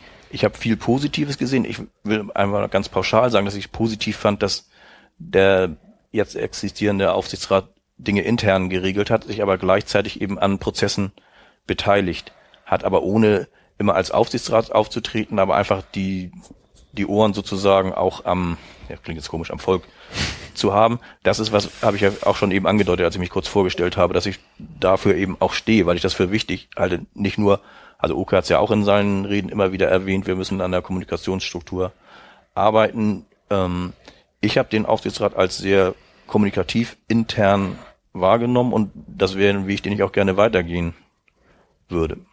Würdest du denn die anderen Sachen, also insbesondere Fanclub Sprecherrat, dann auch weitermachen? Nein, Fanclub Sprecherrat, das ist klar, es, es gab die Fanclub-Delegiertenversammlung vor kurzem, wo ich noch mit in dem Team stehe, nicht um mir den Posten zu bewahren, sondern weil es auch da einen Übergang geben müsste, aber das wäre selbstverständlich, dass ich die Funktion nicht weiter ausüben mhm. könnte und würde. Während Fernräume e.V., Vorstandssprecher oder Vorstandsmitglied, ähm, das passt schon dazu und das würde ich auch weitermachen. Das ist ohnehin eine sehr kleine Gruppe, sehr kleiner Verein und auch da ist Kontinuität irgendwie wichtiger als beim Fanclub Sprecherrat, weil der inzwischen so aufgestellt ist. Es ist ein größeres Team. Früher waren es einzelne Personen, dass da alle Funktionen mit Backup oder Doppelbesetzung inzwischen auch äh, abgesichert sind. Den Teil würde ich äh, einsparen. Das schließt auch ein bisschen an an die Frage, die da schon gestellt wurde, was Zeitvolumen angeht oder so. Mhm. Da sind eben bestimmte Dinge, die ich nicht weitermachen würde und hoffe dann auch, habe auch zum Beispiel mit Roger darüber gesprochen, über Zeitaufwand und das würde dann schon passen. Mhm. Dagi jetzt schon gesagt, also den Stadionsprecherjob machst du auf jeden Fall weiter. Gibt es Sachen, die du lassen sein müsstest jetzt im Vereinszusammenhang dafür oder könntest du das, was du rund um die Spiele machst, alles auch so weiter tun? Nee, davon gehe ich aus. Also ich sage ja, es ist ja auch nur das Stadionsprecher-Dasein, das ja auch noch im Wechsel mit mit ähm, Rainer. Mm, das ist wird auch vom Zeitaufwand immer weniger. Das war früher äh, ein riesengroßes Problem, auch da wegen mangelnder Kommunikation. Da ist jetzt in den letzten Jahren ganz vieles sehr enorm verbessert worden. Ähm, wir waren früher dafür zuständig, noch vor wenigen Jahren wirklich dafür zuständig, die Informationen zusammenzutragen. Ähm, das waren zum Teil oh, unfassbare 70 Mails an einem Nachmittag. Ähm, da konnten wir aber hinwirken, dass wir jetzt vernünftige Vorabinformationen bekommen, die nur noch weiter verarbeitet werden müssen und zusammengeschrieben werden. Wir sind immer noch dafür verantwortlich, wollen wir auch nicht aus der Hand geben, den Ablaufplan zu erstellen, weil schließlich und endlich wir da auch unsere Nase für hinhalten müssen. Wir wissen, wie lange brauchen wir, wo könnte es eine Pause geben. Aber das ist von Zeitaufwand nicht sehr groß, sag ich mal. Und deswegen ist es durchaus äh, vereinbar, wie gesagt, aber das Stadionsprecher sein, das ist einfach Spaß. Das ist einfach ja, das, das erfüllt. Davon habe ich auch so lange geträumt. Ich habe irgendwie den, weiß ich nicht, 90ern Rainer Wurf unten auf dem Platz stehen gesehen und habe gesagt, das will ich auch mal machen. Und dann hat es noch zehn Jahre gedauert und dann war es soweit. Also das, äh, das erfüllt mein Herz. Tja, wenn du das so sagst, klingt das für mich so, als wäre Aufsichtsrat was, wo du nicht unbedingt damit rechnest, dass du Spaß dran haben wirst. Ach doch, und also prinzipiell möchte ich, schließlich und endlich ist das ist Fußball meine Freizeit. So. Und ich habe mir felsenfest vorgenommen, ich möchte meine Freizeit nur mit Sachen verbringen, die mir prinzipiell Spaß machen. So. Ob ich nun ein Pullover stricke, das macht mir eigentlich Spaß. Manchmal vielleicht, wenn das Zopfmuster zu kompliziert wird, dann habe ich, verliere ich auch mal die Lust und denke ich mir, hm, das ist jetzt aber nicht so und ich kann es mir vorstellen, äh, beim Aufsichtsrat wird es sicherlich auch Sitzungen geben, die nicht so angenehm sind schwierig sind, dass man Sachen klären muss, ähm, auch an Schmerzgrenzen diskutieren, in, an Schmerzgrenze diskutieren muss. Aber schließlich und endlich geht es ja darum, diesen Verein dieses Präsidium zu beaufsichtigen. Und das ist eine Sache, die macht mir von Grund auf, wie gesagt, das passt zusammen mit dem, was ich sonst mache, ähm, auf jeden Fall Spaß. Es, viele Leute haben übrigens, ich weiß nicht, ob es dir genauso geht, ähm, Carsten, viele Leute haben, als ich das gesagt habe, dass ich kandidiere oder das, das gehört haben, haben gesagt, oh Gott, willst, warum tust du dir das an? Das geht mir genauso, ja. Ähm, aber auch viele kamen, es kam dann auch oft der Nachsatz, na ja, in letzter Zeit ist es ja besser geworden. Und ähm, ich habe da auch große Hochachtung, was Carsten auch schon sagte, wie der Aufsichtsrat, der jetzige gearbeitet hat, finde ich ganz großartig, weil die haben Entscheidungen getroffen und die Entscheidungen haben die getroffen und sie haben auch die Entscheidung getroffen, wann damit an die Presse gegangen wird. Das fand ich, das war in den letzten Jahren ja oft anders. Da ist ja, hat man ja oft äh, einzelne Sachen erstmal der Mopo oder Bild oder sonst irgendeiner Zeitung entnommen. Und das fand ich, das war ein Paukenschlag, aber es glaube ich, es hat jeden getroffen wie ein Paukenschlag, weil es eben vorher nicht in der Presse breit getreten worden ist. Und das fand ich großartig. Das fand ich gut. Mhm. Also ich glaube auch uns ein ohnehin alle, dass wir das irgendwie aus Liebe zum Verein, das klingt jetzt ein bisschen sehr platt, weiß ich, machen, aber das ist irgendwie die Grundvoraussetzung dafür, dass man auch Spaß dran haben wird. Aber es wird diese Schmerzgrenzen geben und es wird auch sicherlich Diskussionen geben, wo zum Wohle des Vereins gegen die eigene Überzeugung zum Teil äh, abgestimmt werden muss oder Entscheidungen getroffen werden müssen. Das muss eben auch jedem klar sein. Das passt aber eben auch dazu zu sagen, äh, der Aufsichtsrat muss nicht in erster Linie stehen, muss nicht in der Öffentlichkeit stehen und es muss eben nicht darum gehen, persönlich geliebt dafür zu werden, dass man in den Aufsichtsrat gegangen ist, sondern Entscheidungen zu treffen, die für den Verein gut sind. Und das muss man aushalten können, aber darauf bin ich vorbereitet oder habe ich mir schon meine Gedanken darüber gemacht, wie das äh, sein wird. Jetzt kannst, kannst du in der AGEM weitermachen? ich weiß, dass äh, Aufsichtsräte in der AG mitgearbeitet haben. Ich sehe da nicht den geringsten Grund. Natürlich gibt es äh, Verschwiegenheit. Das ist schon klar. Also bestimmte Entscheidungen dürfen da nicht erzählt werden. Aber äh, die AGM ist schon äh, eine Gruppe, wo ziemlich viele Gremienvertreter, engagierte Ehrenamtliche und so zusammenkommen, wo ein Meinungsaustausch stattfindet, mhm. ohne dass da äh, Betriebsgeheimnisse verraten werden. Das gehört für mich zu dem, was ich vorhin gesagt habe, den, das Ohr da irgendwie zu haben, wo Menschen zusammensitzen, die auch was Gutes für den Verein wollen und da sollte auch ein Aufsichtsrat irgendwie dran beteiligt sein an diesen Prozessen. Mhm. Jetzt habt ihr beide sehr lobend erwähnt, dass in der letzten Zeit sehr viel intern blieb, dass eben wenig mit der Presse gesprochen wurde. Ich weiß nicht, wie ich drauf komme, aber es waren halt heute in zwei verschiedenen Zeitungen war sehr viel von dem Dieter Jurgeit zu lesen, von der PSD Bank, einmal in der Mopo, einmal im Abendblatt. Dementsprechend lasse ich das einfach mal so stehen. Ähm, eine weitere Person, die sich bewirbt, ist, jetzt habe ich wieder den Namen hier, Dr. Kai Scharf. Der ist Kassenprüfer und da äh, weiß ich nicht, ob das jemand von euch besser weiß, aber ich glaube, es ist so, dass wenn er sich bewirbt, darf er nicht mehr Kassenprüfer sein. Das ist definitiv so, das, das war nicht definitiv zwei. so, okay. Und das würde dann einfach die Situation ergeben, dass wir an dem Abend dann von den bisherigen zwei Kassenprüfern nur noch einen da stehen haben. Das finde ich jetzt erstmal irgendwie ein bisschen unglücklich, weil wir werden auf der Sitzung dann sicherlich keinen zweiten spontan finden, der das macht. Und wenn doch, dann wäre das irgendwie ein bisschen waghalsig, da jemand rauszuwerfen. Sebastian, wie siehst du das? Äh, es fühlt sich für mich gerade so, und da trete ich jetzt wahrscheinlich ein paar Königsblaue gegens Knie, so an, wie ich mir Schalke in den 90ern vorstelle. Also wenn das passiert, so yay, wir haben einen tollen neuen Aufsichtsrat, oh, wir haben gar keinen Kassenprüfer mehr, hm, ist etwa jemand im Raum, der das auch kann? Zwei Hände gehen hoch, äh, ja, du machst das jetzt, können wir kurz wählen?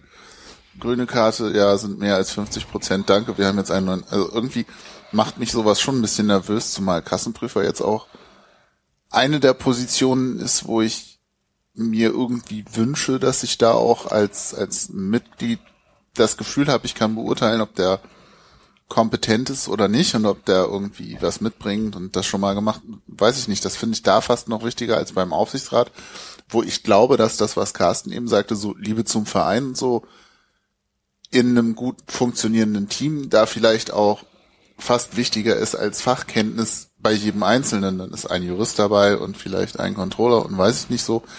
Das, das kann man machen, aber bei Kassenprüfern gibt's ja nicht so viel Auswahl. Da, also so Aufsichtsrat würde ich mir möglicherweise zutrauen, Kassenprüfer kann ich nicht. Äh, da hebe ich auch nicht meinen Namen, wenn man mich fragt. Und das, das fände ich schon ein bisschen besorgniserweckend, zumal ich den Eindruck hatte, dass die Kassenprüfer, die wir letztes Mal gewählt haben, einen guten Eindruck machen, was diesen Job angeht. Und dafür hat man ihn ja dann gerade letztes Jahr gewählt. Und dann, ja. Ja, Genau. Aber wenn er letzte Woche auf der Versammlung nicht da war, konnte ihm die Frage ja nicht gestellt werden. Das kann man dann ja Sonntag nochmal nachholen. Vielleicht hat er da ja eine Antwort drauf, wie er das gedenkt zu lösen. Oder vielleicht hat er ja auch so seinen, seinen jüngeren Bruder dabei, der das dann als Kassenprüfer gleich weitermacht oder so. Oder seinen Kollegen, keine Ahnung. Sein Sohn. Ist auf jeden Fall in der Fußballherrenabteilung und in der Marathonabteilung, also sportlicher junger Mann. Vielleicht hat er da eine gute Lösung.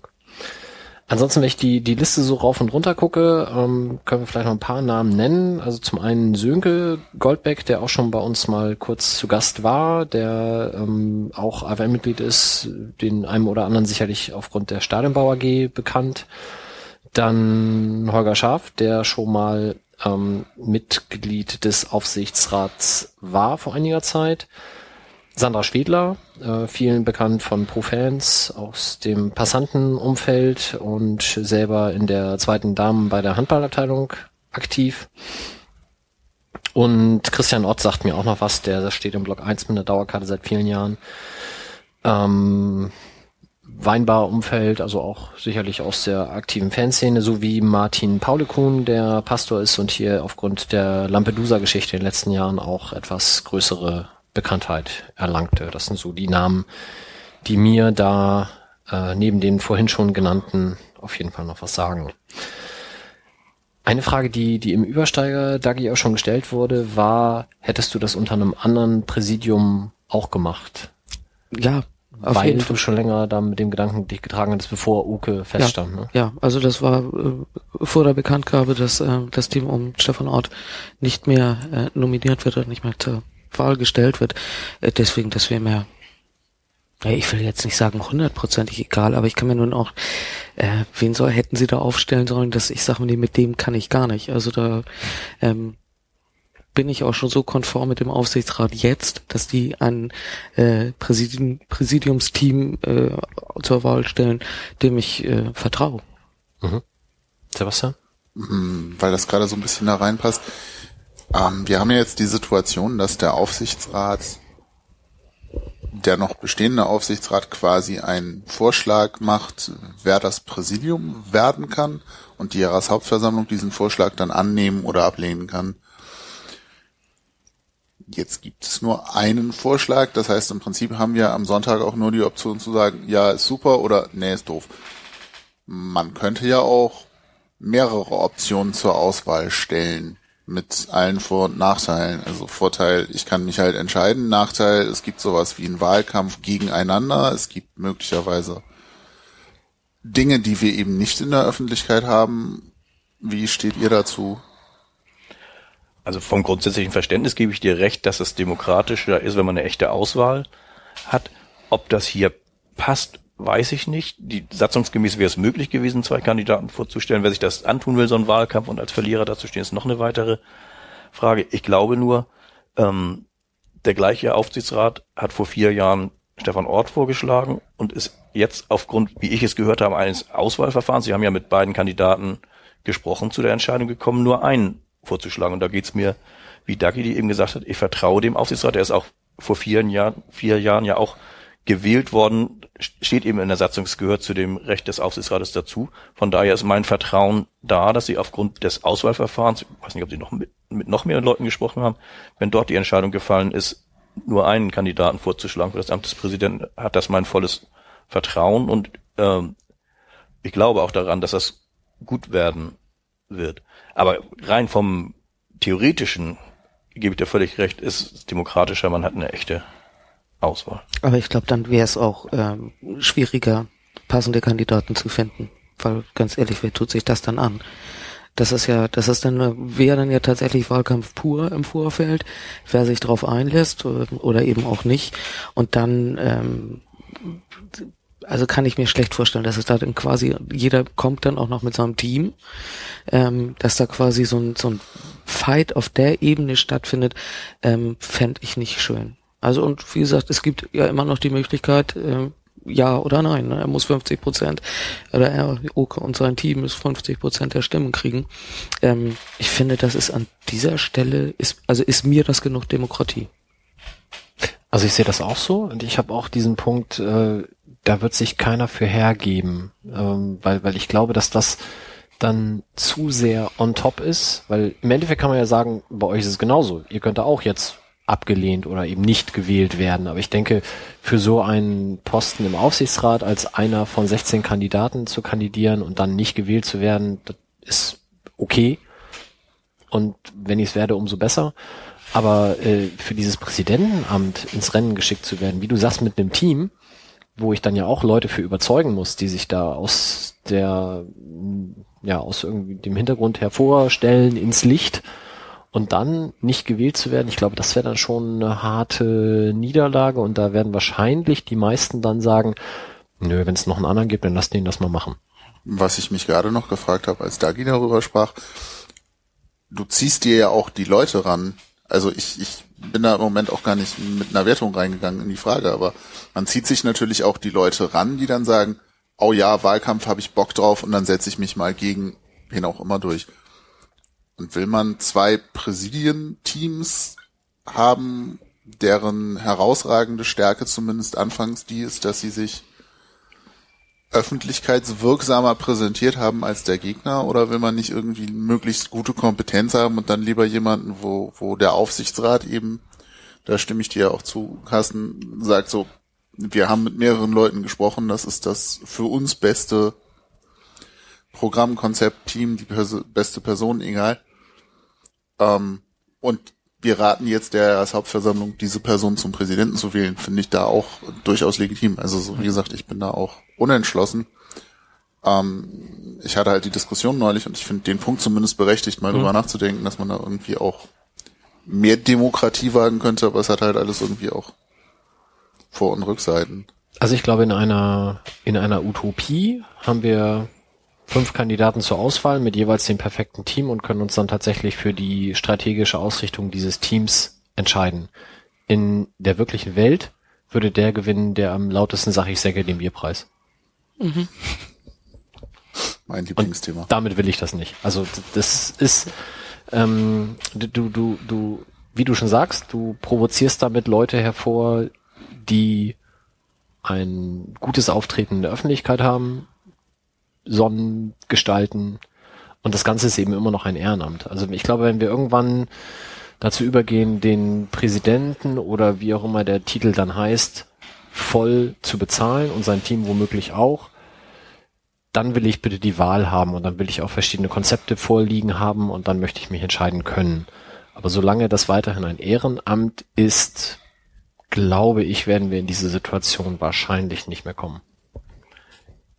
Ich finde es im Übrigen gut, dass in der Satzung geregelt ist, dass es ein Auswahlgremium geben muss. Man stelle sich nur vor, jeder könnte ähm, sagen, ich möchte Präsident beim FC St. Pauli werden. Da wären nicht irgendwelche Regularien, die, glaube ich, sogar im Lizenzierungsverfahren eine Rolle spielen, vorgeschaltet. Das wäre ja das andere Extrem. Das wäre ja das auch wieder eine Utopie-Basis demokratischste. Jeder hat die Möglichkeit, Präsident eines Fußballvereins oder des FC St. Pauli zu werden. Das, von daher finde ich also der, die Regelung in der Satzung schon absolut gut so, dass es dieses Auswahlgremium gibt, was ja selber auch legitimiert worden ist durch das höchste Vereinsorgan, nämlich eine äh, Jahreshauptversammlung.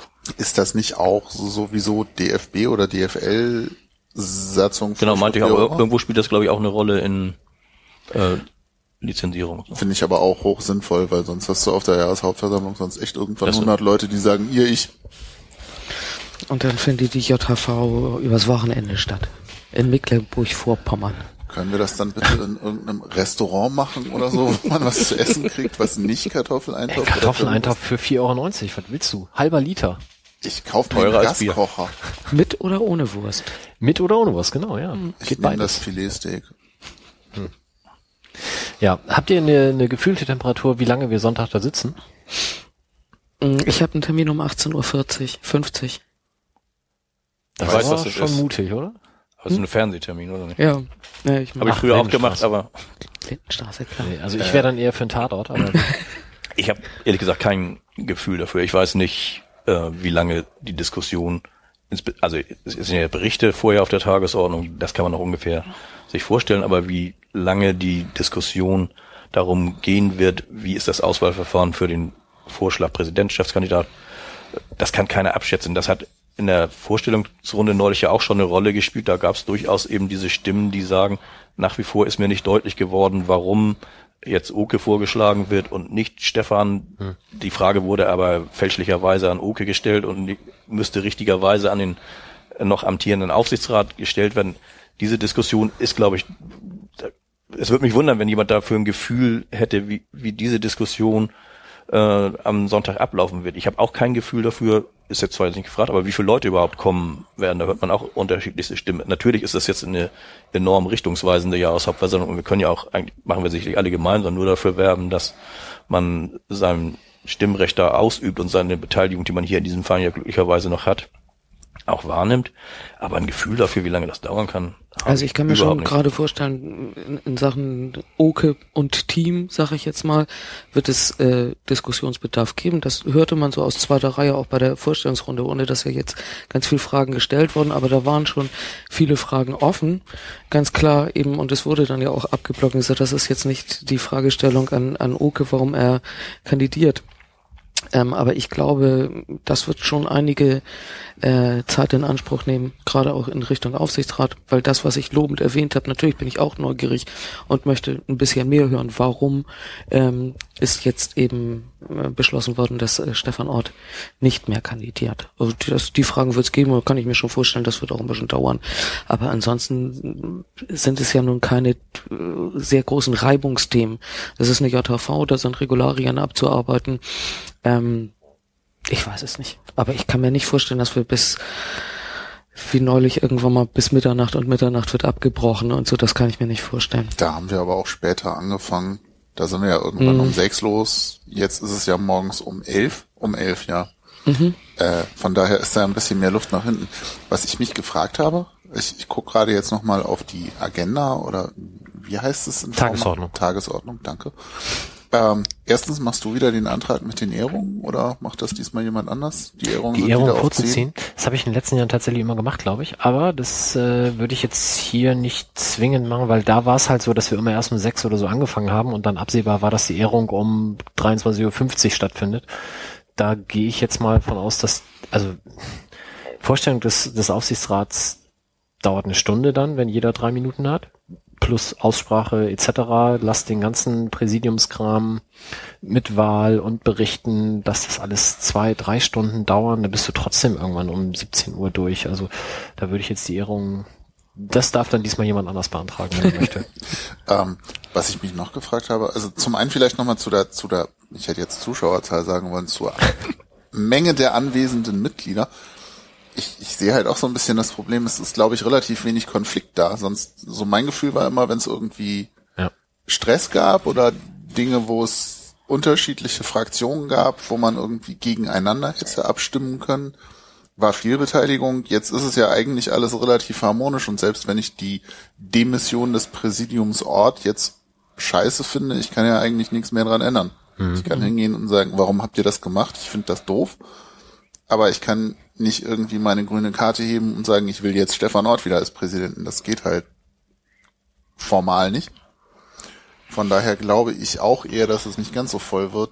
Zumal Naja, es sind aber so traditionell, dass wenn Wahlen sind und dann jetzt auch noch diese Konstellation beides gleichzeitig, was ich übrigens, obwohl du da nicht drüber sprechen wolltest, Ja, wir gerne. den Antrag ähm, absolut sinnvoll finde, weil ich es nicht sinnvoll finde, dass ein Präsidium und der Aufsichtsrat zeitgleich gewählt waren, ist ja in der Satzung auch mal anders ähm, eingefordert oder beschlossen worden. Ähm, wenn so eine große Wahl eben so, so viel Verantwortung ähm, verteilt wird, es ähm, kommen eigentlich immer in der Regel deutlich mehr, als wenn es eine ganz normale Berichts-JHV ist. Also ich würd's meine, letztes waren es 600, 700 immer so, ne, in den Jahren. Letztes Jahr waren es irgendwie 600 sowieso. Das Jahr davor war irgendeine Wahl, da waren es mehr. Ja, wir sind inzwischen über 20.000, also von daher könnten wir die vierstellige Zahl schon gerne mal knacken, aber ich denke haben auch, wir- es wird eher knapp drunter bleiben, aber das ist total Kaffeesatz lesen, also keine Ahnung. Ja. Was Aber- ich mich noch gefragt habe, Entschuldigung, Mike. Ja, nee, ich wollte nur kurz an den Satz von Dagi anschließen. Also es gibt zwei Anträge äh, bezüglich dieser, wir wählen gleichzeitig Präsidium und Aufsichtsrat. Das ist einmal ein Satzungsänderungsantrag von Uwe Doll, der das verändern möchte, und zum zweiten ein Antrag von ähm, Bodo Bodeit, der quasi eine Satzungskommission damit beauftragen möchte, diese Satzung zu ändern in diesem Punkt. Und ich habe mir das vorher in Ruhe durchgelesen. Ähm, mir ist nicht ganz klar, welchen Antrag man da jetzt eher wählen sollte, ob beide sich gegenseitig irgendwie ergänzen, aufheben oder wie auch immer. Also ich denke, das wird dann sicherlich auf der JV an sich nochmal diskutiert. Und dann wird sicherlich auch jemanden geben, der das satzungstechnisch sauber auseinanderklabüstert, was man da nun machen muss und welchen Antrag man zuerst abstimmen muss und ob der andere dann eventuell obsolet ist. Aber grundsätzlich bin ich da völlig bei Dagi. Also man sollte das möglichst entzerren. Ich finde es jetzt nicht ganz so dramatisch, wie es teilweise gemacht wird, aber schön ist es natürlich nicht zwingend oder wünschenswert. Aber ich habe dich unterbrochen, Sebastian. Ach, macht ja nichts. Ähm, passt ja noch mehr zum Thema. Was mir noch auffällt auf der Tagesordnung ist, wir haben die Wahl des Präsidenten, die Wahl des Aufsichtsrats und dazwischen die Wahl der Vizepräsidenten. Mir war so, die Vizepräsidenten bringt der Präsident mit und die werden gar nicht gewählt. Oder wählen wir die nur alle zusammen? Doch, du musst, ähm, also satzungstechnisch ist es so, dass der Aufsichtsrat den Präsidenten vorschlägt und der Präsident schlägt seine Vizes vor. Und die wählen wir dann auch alle einzeln. Ja. Das ist, glaube ich, noch nicht raus. Es gibt äh, die Möglichkeit, die im Block zu wählen. Okay, gut, das kannst du beantragen. Aber laut Satzung ist es erstmal so, äh, dass das eine persönliche Wahl ist und dass du zu jedem Einzelnen sagen kannst, ja oder nein.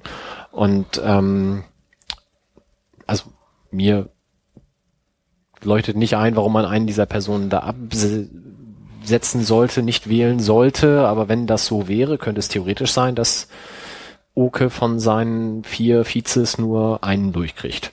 Was ja auch. Das geht aber dann nicht. Genau, dann, dann hast du Folgefehler. aber äh, grundsätzlich wäre das theoretisch möglich. Was ja zumindest zu auch der kuriosen Situation führen könnte, dass wir einen neu gewählten Präsidenten, aber keinen Vizepräsidenten hätten. Ja, aber du kannst ja auch die Situation haben, dass wir gar keinen Präsidenten haben, theoretisch. Also Da müssen wir, können wir, wenn wir Oke nicht wählen, eigentlich noch Vizepräsidenten wählen? das glaube ich nicht, weil der Präsident ja da sein muss, um seine Vizes vorzuschlagen. Ja, okay. Carsten. Also glaube auch, das Entscheidende erstmal, um, um Stimmung, Mehrheiten und so festzustellen, ist die Wahl des Präsidenten und halte es jetzt ein bisschen für gewagt, die These dann aufzustellen, wenn der Präsident gewählt ist, an der Stelle Wahl der Vizepräsidenten plötzlich irgendwelche anderen Stimmungen da reinzubringen. Das, das glaube ich einfach nicht und könnte mir eben auch gut vorstellen, dass man dann sagt, die vier werden im Team oder im Paket gewählt. Aber das hängt eben tatsächlich davon ab, wer da was beantragt, wie es von der Versammlungsleitung äh, vorgeschlagen wird. Und, aber das glaube ich nicht. Aber ohne dafür Belege zu haben, das wü- würde meinem Verständnis irgendwie völlig widersprechen, weil sie haben sich ja schon auch als Team vorgestellt und das Wahlprozedere ist so erst Wahl des Präsidenten. Aber äh, welchen Sinn macht es dann, dem Präsidenten, den man vorher gewählt hat, hinterher nicht die Unterstützung, das Team zu geben, für das er steht und das die Arbeit leisten soll. Aber äh, natürlich hat jedes Mitglied da seine eigene Meinung zu. Ja, also wenn da nicht gerade jemand aufsteht und Hamburg meine Perle singt, dann kommen die auch alle durch. Thor. Steiner oder Ja, so. auch gute Idee. Ähm, Hamburg meine Perle, da würdest du doch wahrscheinlich wieder sagen, boah, super Lied. Nehmen wir. Du musst uns sagen, wen du das gefragt hast oder wem du das gesagt hast. Ähm, ich habe Mike angeguckt. M Musik lassen wir am besten, sonst äh, artet das hier aus. Okay. Haben wir noch was? Ich habe meine Stichpunkte. Ach, Entschuldigung, ich wollte nur ein Thema ansprechen. Äh, hauptsächlich in Richtung Dagi natürlich. Mutter Hartmann Club. Äh, ich, ich sag mal kurz, wie es bei mir so ankam.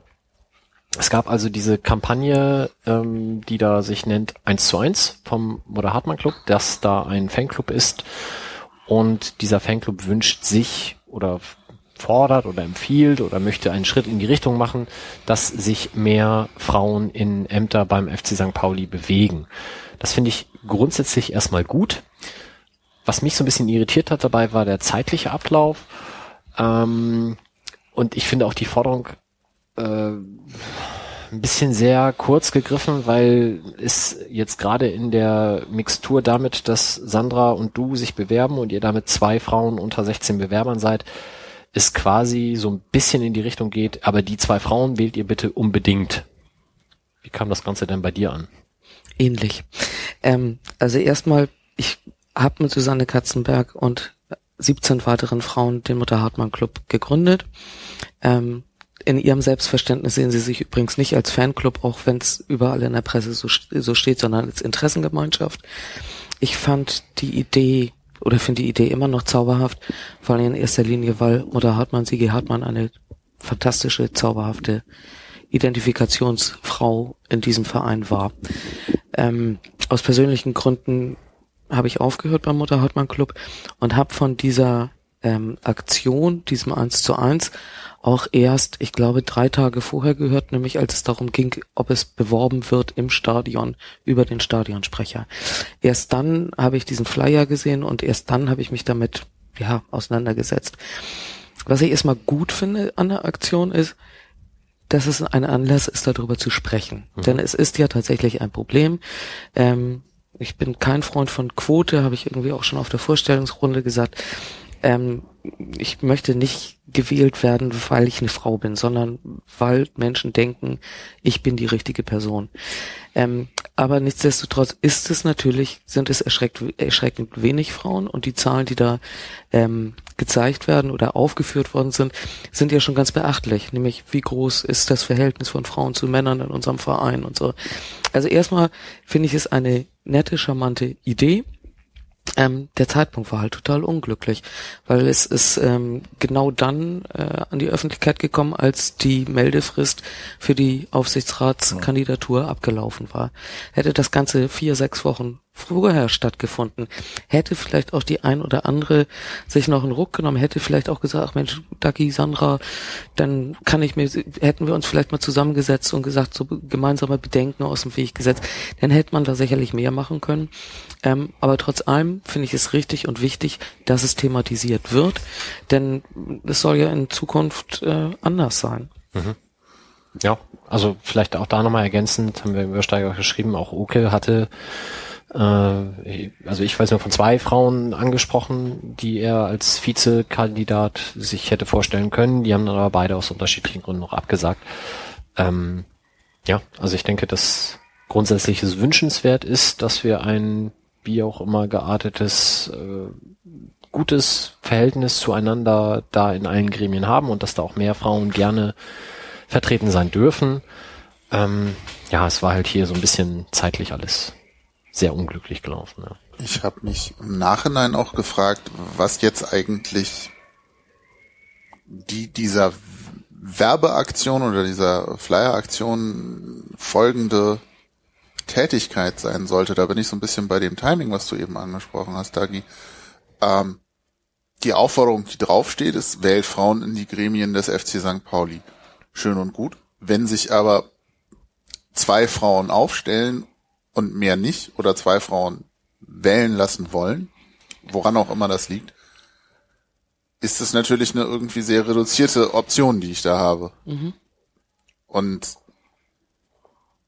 ich sag mal, in der perfekten Welt würde ich mir wünschen, entweder es gibt einen Antrag auf eine Quote, zu der man stehen kann, wie man möchte jetzt erstmal, aber das wäre ja was, wo ich sagen kann, okay, wir haben auf der Jahreshauptversammlung einen Antrag, keine Ahnung, Quotenregelung, bei Wahlen.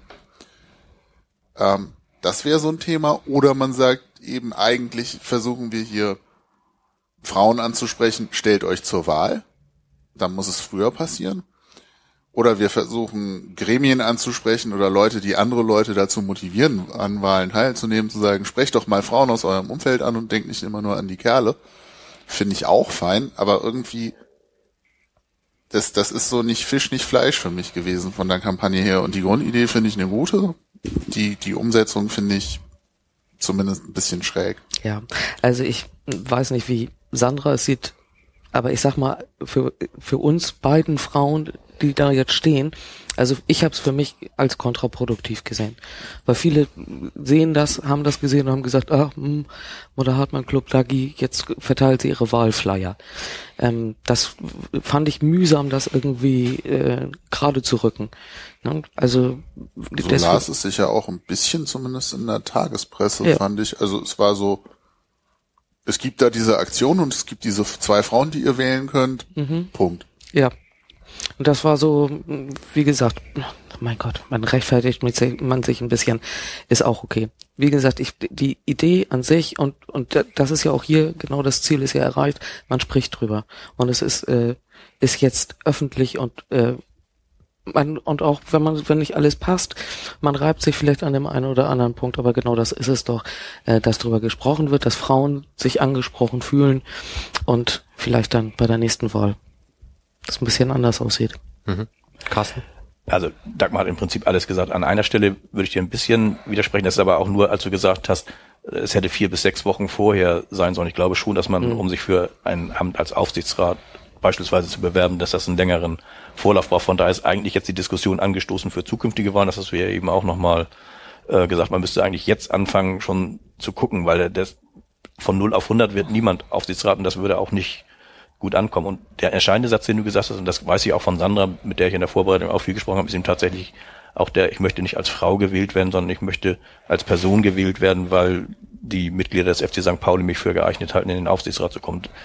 Und die Diskussion, wie gesagt, ist angestoßen. Eigentlich müsste jetzt angefangen werden, zu gucken, welche Wahlen stehen an, wen kann man ansprechen in seinen entsprechenden Umfeldern. Und für dieses Mal sind zwei Frauen zur Wahl gestellt und ich glaube auch, dass alle Mitglieder in der Lage sind, äh, für sich die Besten auszuwählen. Und wenn zwei, wenn ich jetzt zwei Personen für gleich gut geeignet halte, finde ich das ein durchaus legitimes Anliegen oder zu sagen, ich entscheide mich für die Frau, weil es ähm, ja tatsächlich diese Diskussion auch jetzt gegeben hat und weil wir auch viele Frauen als Mitglieder haben und so.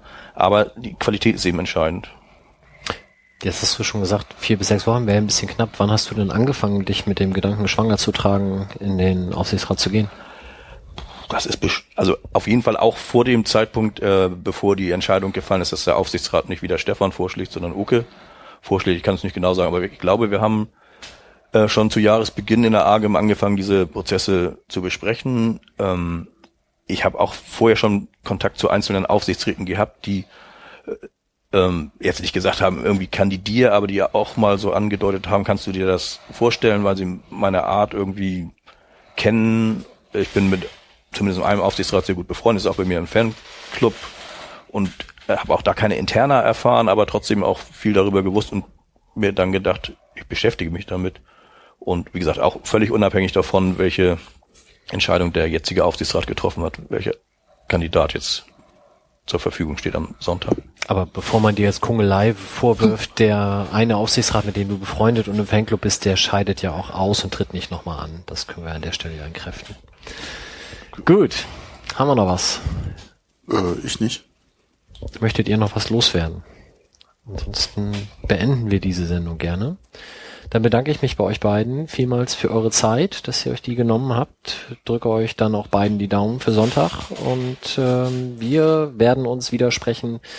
Wahrscheinlich in drei Wochen. Haben wir aber mit den anderen noch nicht geklärt. Das müssen wir erst noch absprechen. Und auf jeden Fall gibt's nächste Woche dann auch das Vorgespräch für das Leipzig-Spiel.